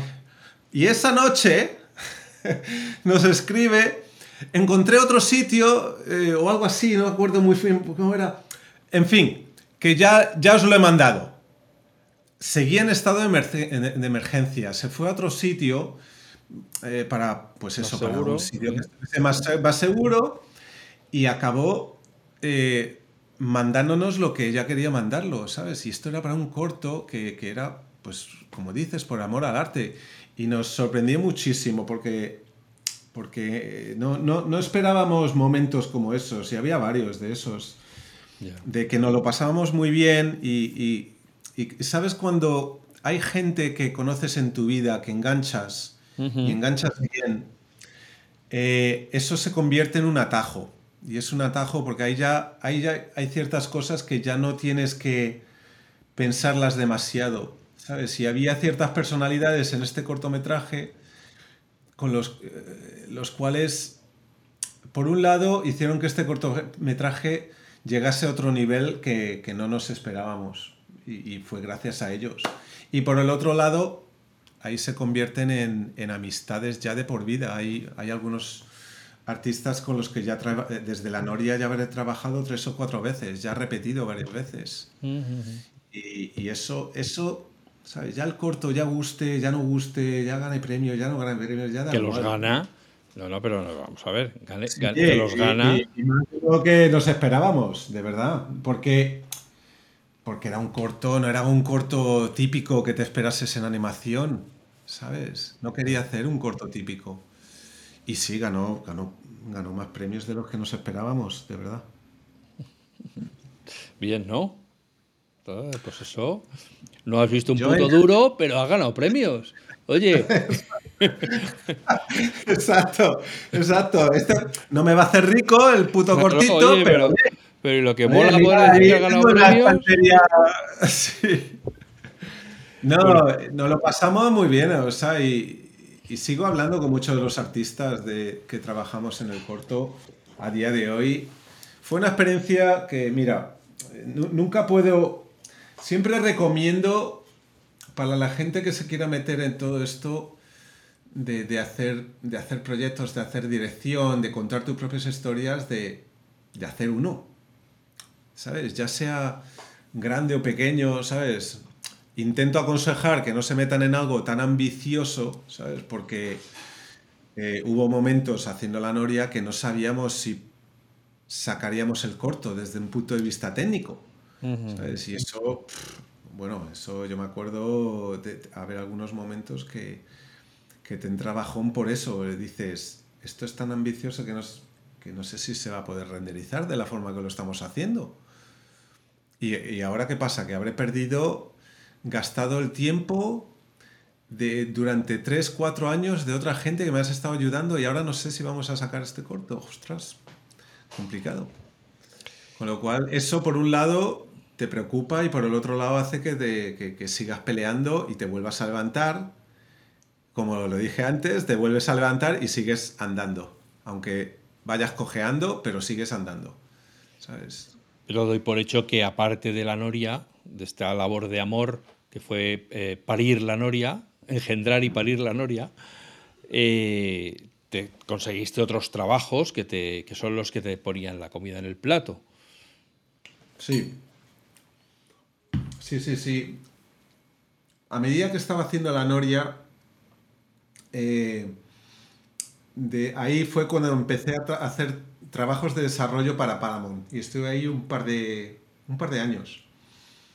Eh, año, sí, un par de años. Y ahí, pues bueno, haces trabajos de desarrollo, eh, pruebas cosas, y ahí vas aprendiendo un poco cómo van funcionando las cosas. Y con Paramount, sí, ahí con Paramount me pegué ahí. Ostiones ahí. Y De los ricos buenos, ¿no? De los, que no- de los que tampoco se olvidan, ¿no? sí, sí, o sea, es- esta industria te, te enseña lecciones de no olvidar. Y al mismo tiempo, si eres listo y si sabes canalizar esas lecciones en algo positivo, yo siempre digo, ¿sabes? He tenido trabajos en los que me han despedido, me han pegado hostiazo, me han, me han metido ahí al, al bordillo, ¿sabes? Y después el tiempo y la vida tiene, tiene una forma de, de- de hacer que me alegrase de que aquello hubiese pasado. ¿Sabes? Es un poco lo que, lo que en, en aquella, en aquel entonces, eh, esa, esa, esa herida que te hiciste, pues ahora gracias a esa herida, eh, pues te has hecho más fuerte, de alguna forma. Con lo cual estuve, sí, estuve un par de años en Paramount, hubo una cosa que no salió, y de ahí me fui a trabajar en, en un, mira, hice esto, un, un proyectillo que era de, no tenía nada que ver con, con eh, cine, pero era un, un proyecto de Ajá. inteligencia artificial, que era un robot Lo de Anki. rollo Wally. Sí. Y, y estuve ahí, pues, pues me, en un principio me contrataron como director de animación para este, para este robot, se llamaba Cosmo. Y esto era de vuelta a San Francisco, me fui de Los Ángeles, de vuelta a San Francisco. Y ese robot eh, se convirtió en un proyecto que por un lado fue un proyecto con un equipo impresionante de gente. O sea, pero, pero un, equipo pequeño de gente, pero con. Pero gente que. que, que- que- hubieron muy buenas memorias. Lo dejaré ahí. Eh, y memorias de eso, que, que- que cuando hay buen feeling con, con ciertas personas, el, el- se nota en el producto. Y ahí nos lo pasábamos muy bien. Había, ¿sabes? Repetí con el, con el diseñador de personajes de la Noria, Day, Gaztelumendi. Repetí y se vino a, a esta compañía Anki para trabajar en, en Cosmo. Eh, trabajé con un grupo de animadores, con un grupo de diseñador- diseñadores de sonido. Eh, trabajé con el compositor Gonzalo, que era el hermano de. Fuimos los dos al mismo, al mismo colegio, al mismo instituto. Eh, con lo cual es- se convirtió en esos proyectos que, mira, a, medida que estaba trabajando en la Noria, esto, pues eso, me pagaba la- el alquiler de la casa y me permitía, pues eso, seguir trabajando en la Noria sin, sin quedarme, ¿sabes? Sin, sin irme a la quiebra. Sin tener que Con lo pedir dinero. Cual, Ya. sí. Pero ¿se, se comercializa el robot de Anki o no? Sí, o sea, este robot, Cosmo, dura- creo que fue los, las navidades del año 2015, puede ser, o del año 2016. El 16. Pero fue, vamos, uno de los primeros productos de Amazon de ese año. ¿Sabes? Y hubieron, hicieron reportajes. Era un robot, era rollo Wally, ¿sabes? Eh, y, y tenían hoy una primera versión y entramos ahí, pues de y yo, y empezamos a hacer pruebas de, con diseños. Él, él- él- él es un genio del tema del diseño de personajes. Y, y empezamos a, a tratar, a hablar con los, con los creadores de este robot y decirles eh, menos tecnología y más personalidad. Para nosotros era un poco eso, ¿sabes? Olvídate de la tecnología, cómo vamos a maximizar, cómo vamos a, hacer que este robot tenga una personalidad que sea memorable. Y empezamos a hacer eso, trabajar con un diseñador de sonido, Ben, que era muy bueno. Con lo cual fue, fue un proyecto muy bonito. Es más, eh, me lo pasé también que lo tengo aquí siempre al lado de, de trabajar para recordarme que puedes trabajar en un proyecto que, y al mismo tiempo pasártelo genial. ¿sabes? Con la gente con la que estás trabajando. Porque hay proyectos en los cuales te lo pasas fatal, ¿sabes? Mm. Eh, es, un ambiente difícil, eh, sea el que sea, y aunque salga el producto, aunque salga la película, la serie y todo eso, pero si te lo has pasado fatal, ¿para qué? ¿Sabes? ¿Para, para qué te, te está dejando la piel si no te lo estás pasando bien?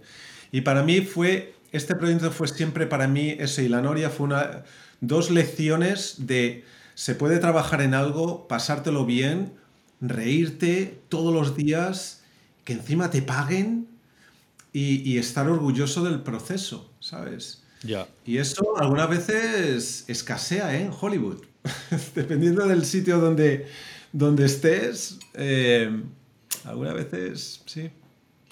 Hombre, sí, en el, en el podcast, en el otro podcast que hacemos de El Recurso junto con Manuel Ribes, eh, una de las cosas que más suelen espeluznar a la gente es que haya profesores que defiendan que no hay por qué sufrir cuando se va a la escuela, que no, no hay por qué sufrir aprendiendo, que uno se lo puede pasar bien aprendiendo y jugando y, y desarrollando proyectos, ¿no? Y eso, claro, la gente eh, pues no se lo acaban de creer, ¿no? Les parece que eso no, puede ser, no puede ser bueno. No aprenderán mucho si se lo están pasando bien, lo cual es muy triste, ¿no? Que, que nos hayan inculcado esa, esa perspectiva del aprendizaje, que si no se sufre es que no estás aprendiendo mucho o bien.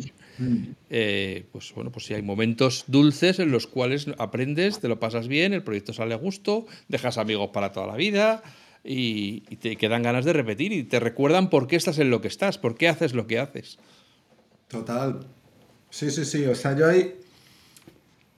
Sí, yo hay, yo hay ciertas personas que ya.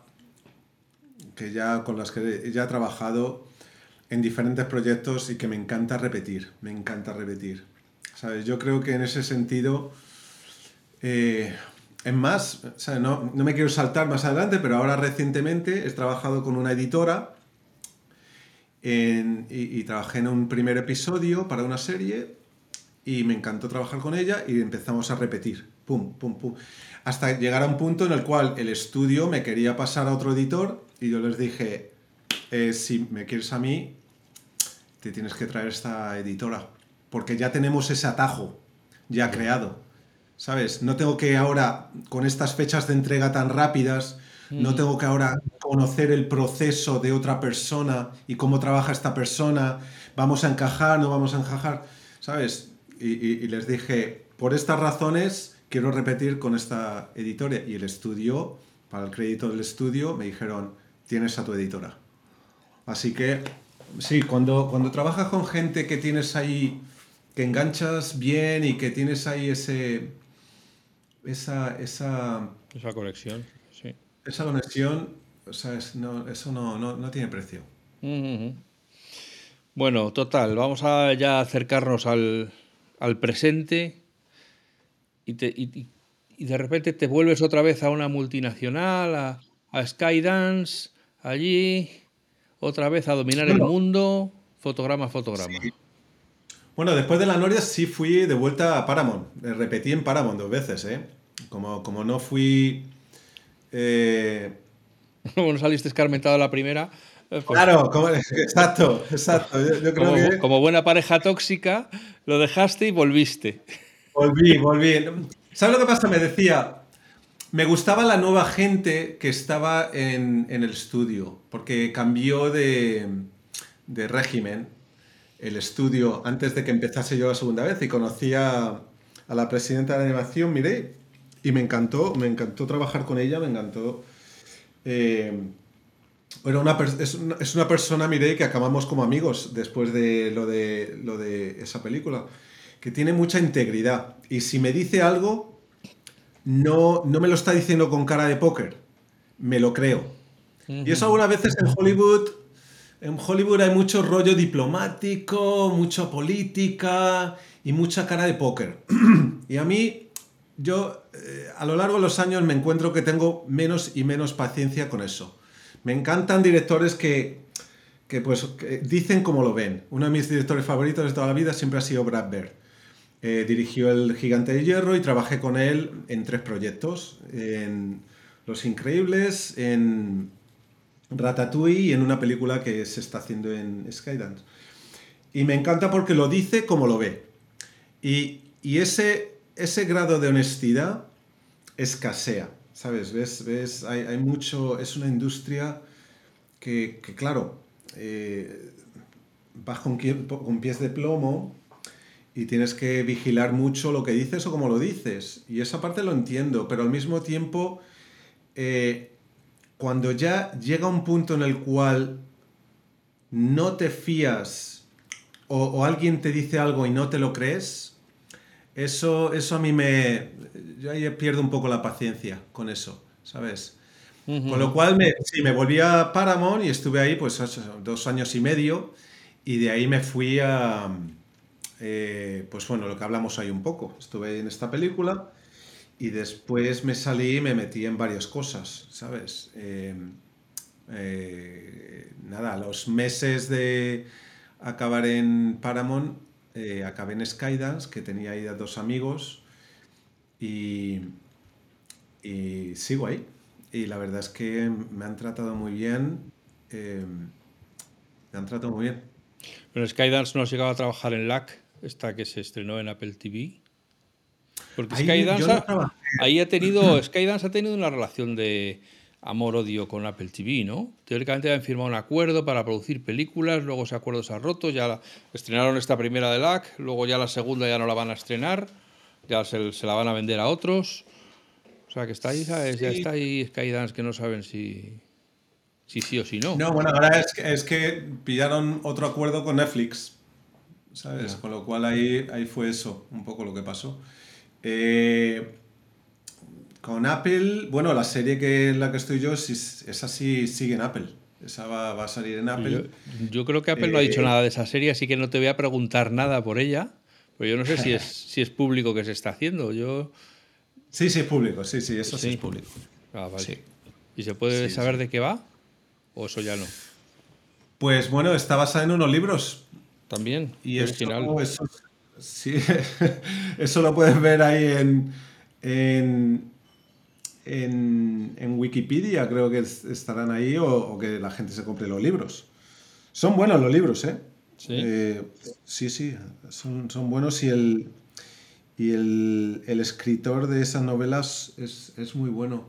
Y lo que me ha encantado es que han incluido a, bastante al, al, al escritor. Wondla se llama la serie para los que quieran saber, los que quieran ver el estén en Apple TV Plus y quieran ver el hacer de Carlos Baena, pues ahí está, en Wondla cuando se estrene, que no se sabe que esto, por lo que cuento en los en, por lo que yo os oigo, desde que se acaba hasta que se estrena, puede pasar a lo mejor un año, hasta que la veamos. No tengo ni idea. Ahí sí te puedo decir con total honestidad, no tengo ni idea de los planes para cuándo se va a sacar esta serie. Eso, eso ya es otro... Otro cantar. Vale, vale. Yo, he mirado en los próximamente del Apple TV Plus y no sale de momento. Por eso te decía que no sabía yo si había algún tipo de, información pública de, tal. Pero bueno, y, se prevé que, se, o sea, se puede renovar la serie o son estos episodios y ya ahí ya os habéis pulido todos los libros. Ahí sí que no, ahí no te sabría decir. Eh, no, sé eso cómo, cómo, lo vaya a llevar. Sí. sí te puedo decir que ese ha sido otro grupo que ha sido un grupo bastante sano de gente. Y, ahí me lo pasó muy bien. Mira, eh, una de las personas que me trajo, bueno, las dos personas que me trajeron, eh, Andy y Robin, les conozco desde hace 20 años ya, desde, desde que empecé en Pixar. Eh, trabajé con ellos en Pixar, con lo cual eran ya gente de los cuales ya me fiaba. Eh, ya incluso, bueno, Robin ya me había traído a este trabajo. Eh, eh, cuando ella se salió de Pixar, ella me trajo a este trabajo. al Cosmo, al robot Cosmo de Anki. Claro, el robot Cosmo fue gracias a, Robin, con lo cual, y me ha encantado, he trabajado con ella ya en tres trabajos diferentes y en tres trabajos diferentes que me lo he pasado genial. Es como una hermana. Eh, Robin, Robin la conozco desde hace tantos años. Eh, que, claro, te metes en un trabajo pero conociendo ciertas personas y ya sabiendo el juicio, el juicio de valor que ya tienes estas personas. ¿Sabes? Con lo cual ahí me metí, vamos, me metí en un principio, me metí solo para unos meses ¿eh? en Skydance. Y después, eh, después se, alargó la cosa y bueno, ya han pasado dos años y ahí sigo. Así que... ¿Sigues todavía para unos meses o ya se ha formalizado la relación? Ya se ha formalizado, imagino que sí. Aunque bueno, es que nunca se sabe, porque es que en esta industria estoy metido en otras cosas los últimos dos años que, que nunca nunca sabes cómo van a salir ciertas cosas, ¿sabes? Eh, lo, vas viviendo en el día a día y vas, pues eso, eh, vas mirando cómo, cómo, van, cómo, cómo, van creciendo estos bebés que vas criando, ¿sabes? En, en perdona, no, perdón, es que se me, se me, queda enganchada la, la lengua. ¿En Skydance eres director de animación o qué eres? Mira, en Skydance empecé como director de animación. Eh, para la serie de Wanla. Eh, estaban trabajando con, con una compañía en Vancouver y, durante unos meses, nada, estaba pues eso, eh, no, yo no estaba tratando con Skydance Madrid, estaba tratando con, con, una, con, una, compañía separada, se llama Icon, en, en Vancouver, y ahí pues eso, eh, mirábamos los personajes, eh, hacíamos pruebas de personajes, de animación, eh, creábamos Biblias de, personajes. Cuando digo Biblia es un poco como qué es lo que, es lo que te hace, el documento que te hace falta para entender la personalidad, el viaje, la... El background y todo, sí. El background, exacto, de cómo, cómo es este personaje y, bueno, pues ahí creas poses, ¿sabes? Que te definen el personaje ya solo en una pose, etcétera, etcétera. Con lo cual estuve ahí unos cuantos meses, en esa posición solo. Y después pasó algo que me pidieron en la serie, me dijeron, eh, dirigirías este episodio, eh, porque en un principio no quería dirigir, porque después de lo de Paramount estaba un poco quemado y no quería, no quería meterme ahí de, nuevo. Y les, y, pero bueno, pasado unos meses ya, ya conociendo a la gente que estaba ya en el, en el grupo, dije, venga, eh, dirijo un, un, episodio y a ver si os gusta. Y, y les gustó y me pidieron de ya, ya quedarme a, a, dirigir más episodios. Con lo cual contrataron a otra gente para el tema de dirigir la animación. Eh, y aunque bueno, en, realidad seguí bastante cercano a esta gente. O sea, contrataron a, a, Yuriko y a, y a David Sack. Y algunas veces como director, quieras que no, sigues, eh, sigue ahí la, la, gorra de animador, eh, porque la animación me sigue encantando, ¿sabes? Me, me, sigue gustando, bueno, como si hubiese empezado ayer, ¿sabes? Con lo cual, ahora sigo ejercitando esa gorra, pero más en función de director. ¿sabes? has, vuelto, a reencontrarte con la pasión de dirigir. Sí, exacto. O sea, dirijo y al mismo tiempo eh, me encanta, pues eso, meterme en la piel de un personaje, eh, actuar las cosas para los animadores. Me encanta meterme ahí en el barro con ellos, de alguna forma, ¿sabes? Yo no soy, yo no soy tanto de eh, no, quiero esto y ahora me marcho y vuelvo en un par de semanas y a ver qué me enseñas. No, no, o sea, yo, mi forma de trabajar es más de, de, meterme ahí con ellos, ahí en el, en el este y a, ver cómo lo podemos sacar todos juntos. Ahora tu meta es llegar a dirigir un largometraje. Siempre me encantan las películas desde que me acuerdo, desde que tengo memoria. O sea, la primera película que vi fue ET. No sé qué años tenía, pero fue la primera vez que vi, una película en el cine. Y siempre, siempre he querido hacer largometrajes, sí. Y hay un par de cosas ahí que estoy intentando poco a poco sacarlas. Eh, digo poco a poco, pero ya sabes cómo la industria. Pero pero sí me encanta, me encantaría hacer un largometraje, desde luego. Hemos pasado por alto ese otro corto tranvía que, es del 2021, que, que, joder, que hay un teaser publicado que promete mucho, pero que ¿dónde está ese tranvía? Que no para nunca. ¿Qué pasa? ¿Que no, no ha salido de la estación o, o, qué? este, este, corto se acabó y lo, va a salir en una antología. Ese corto va a estar en una antología. O sea, no se puede ver en ningún eh, lado. Ahora mismo no es público, ese corto no es público. ¿Sabes? Eh, está en. Está privado y, va a salir una antología en el futuro. ¿Sabes? Eso, eso sí. Así que. ¿Cuándo? No te puedo decir. Bueno, pero pues bueno, ahí estaremos en los no te, no te, pierdes, mucho, Alfonso. No. Es, sí, ah. es, un, es un corto oscurillo pero de nuevo, es, ¿sabes? Es otra, otra sensibilidad diferente a la Noria, pero que aprendí muchísimo y me encantó el proceso. Ese sí que es de imagen real, ese sí, sí, lo sé, lo sé, por eso digo que es que todo, todo un corto donde hay niebla siempre mola. Exacto, exacto. Bueno. No, a mí, a mí el tema de imagen real, yo sí, sí puedo hacer cosas que en animación a lo mejor digamos que los estudios se asustan un poquito más, ¿sabes? Ya.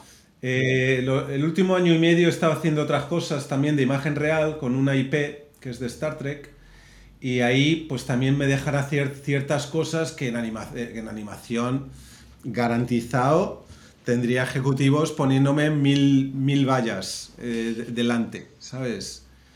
Yo que sé que entre los oyentes hay bastantes seguidores de Star Trek y he visto los cortos que has ido publicando en LinkedIn,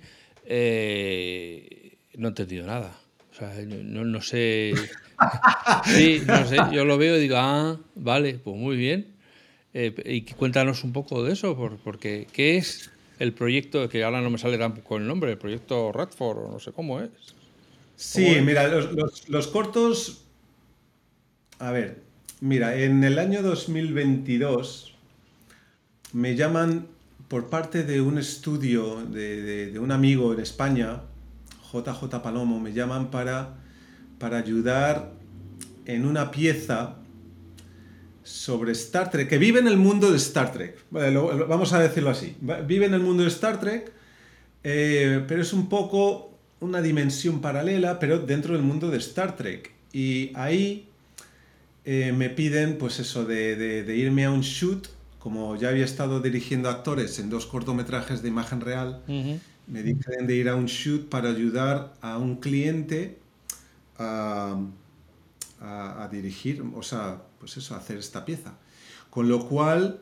¿Pero en Estados Unidos? ¿O viniste a España para, el shoot?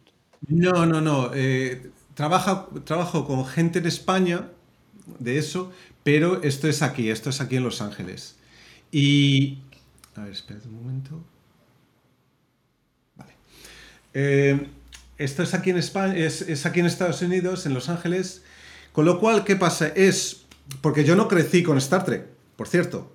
Yo crecí con la Guerra de las Galaxias. Las originales, de 79, 81, 83. Yo crecí con estas. Eh, de la Guerra de las Galaxias, pero Star Trek nunca. Yo, yo eso nunca lo, vi, con lo cual.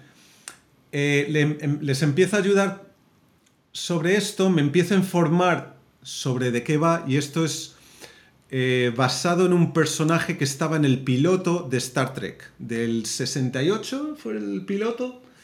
El piloto se llama The Cage la jaula. Y era un personaje secundario de ese piloto en el cual estas nuevas piezas estaban un poco empezaba con eso eh, con este personaje. Se llama Colt eh, y, el, nombre de esa primera pieza es, eh, 765874. Eh, y es el nombre de insignia de, la, de, este personaje de Colt. Con lo cual, a medida que me empiezo a informar más y empiezo a trabajar con este, con este cliente y trabajar pues con esta gente, con J, trabajo con, con artistas que son de, de un calibre, de, de, otro, de, otro, de otro calibre. De otra dimensión, ya que estamos en Star Trek, pues... Bien, bien dicho, exacto. Otra dimensión. Eh, con lo cual decido eh, involucrarme un poco más y les gusta y les gusta lo que estoy haciendo ahí y les digo ¿qué os parece? O sea, esta pieza que sí que es el mundo de Star Trek, pero con, una sensibilidad que a mí me gustaría más, ¿sabes? Si yo, yo no soy del mundo de Star Trek, pero si fuese a ver Star Trek, ¿cómo me gustaría verlo a mí? Y un poco les hago ese pitch, de alguna forma. Y hago una primera pieza y les gustó. Y era pues eso con actores, actores y mucho CG, mucho, mucho computer graphics. Y, y a partir de ahí me piden de hacer una segunda pieza. Y esta segunda pieza pues tiene ahí bastante movimiento y ya me pidieron hacer una tercera pieza que salió el verano pasado y esa pieza ya fue, eh, ¿cómo se dice aquí? viral. sí, ya se popularizó. Se, popularizó eh, y están basadas en cómics de Star Trek, pero también uniendo cabos de ciertas películas específicas que trataban el canon del mundo de Star Trek, que era un poco lo que, lo que hacía el mundo de Star Trek lo que, lo que conocemos a día de hoy está sobre todo basado en ciertas películas, ¿sabes? Las personalidades de los personajes, ciertos momentos. Hay ciertas películas como eh, Star Trek The Motion Picture, The Wrath of Khan, eh, Generations, en los cuales tienes personajes principales y tienes ahí un viaje. Con lo cual, esto es un poco eh, basado en, eso, en esos mundos pero haciendo honor y, con mucho respeto a, esos mundos y a esos personajes de Star Trek. Con lo cual, eh, la gente que son, que conocen bastante el mundo de, Star Trek, sabrán que, bueno, que cuando ven a Spock en lo alto de una colina, esa colina es en la colina en la cual murió Kirk, en la película de Generations junto a Picard. ¿sabes? Verán que eh, hay un... Está ahí el Enterprise y el Enterprise está en un bosque y eso viene de otra película eh, del pasado, con lo cual es atar cabos, pero atar cabos de una forma que la gente del universo de Star Trek saben, saben de dónde vienen. pero para frikis totales, vamos. Pues sabe, bueno, había un, bueno, había un, una persona que hizo un estudio de la última pieza de páginas y páginas y páginas haciendo conexiones con, cómics que pensábamos cuando estábamos haciendo la pieza que ni de coña ni de coña iban a saber que esto era de aquello, de esto, ¿sabes? Ni, de coña, ¿sabes? Y mucho menos para, para mí, que yo no soy de, un Trek. Con lo cual, Sí, sí, o sea, eh, cuando te metes en mundos como Star Trek, eh, Guerra de las Galaxias, eh, Marvel, ¿sabes?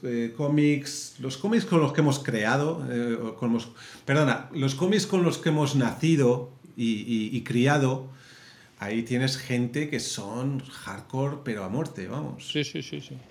Sí, sí, sí, sí. Bueno, yo creo que te voy a dejar eh, eh, aplaudido y todo, para que lo sepáis. no ha podido evitar dar una palmada diciendo, bien, esto se ha acabado.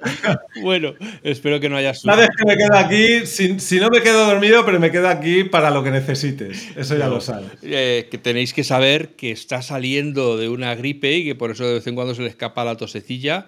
Con lo cual es doble agradecimiento, no solo por esta generosidad absoluta de dedicarnos este tiempo, que él en, su ciudad de Los Ángeles debería estar trabajando, pero su jefe no lo saben, ¿eh? y, y ha estado aquí con nosotros echando minutos y minutos, pues eso, dos horas llevamos, Carlitos, que parecía que no tenía rollo y mira.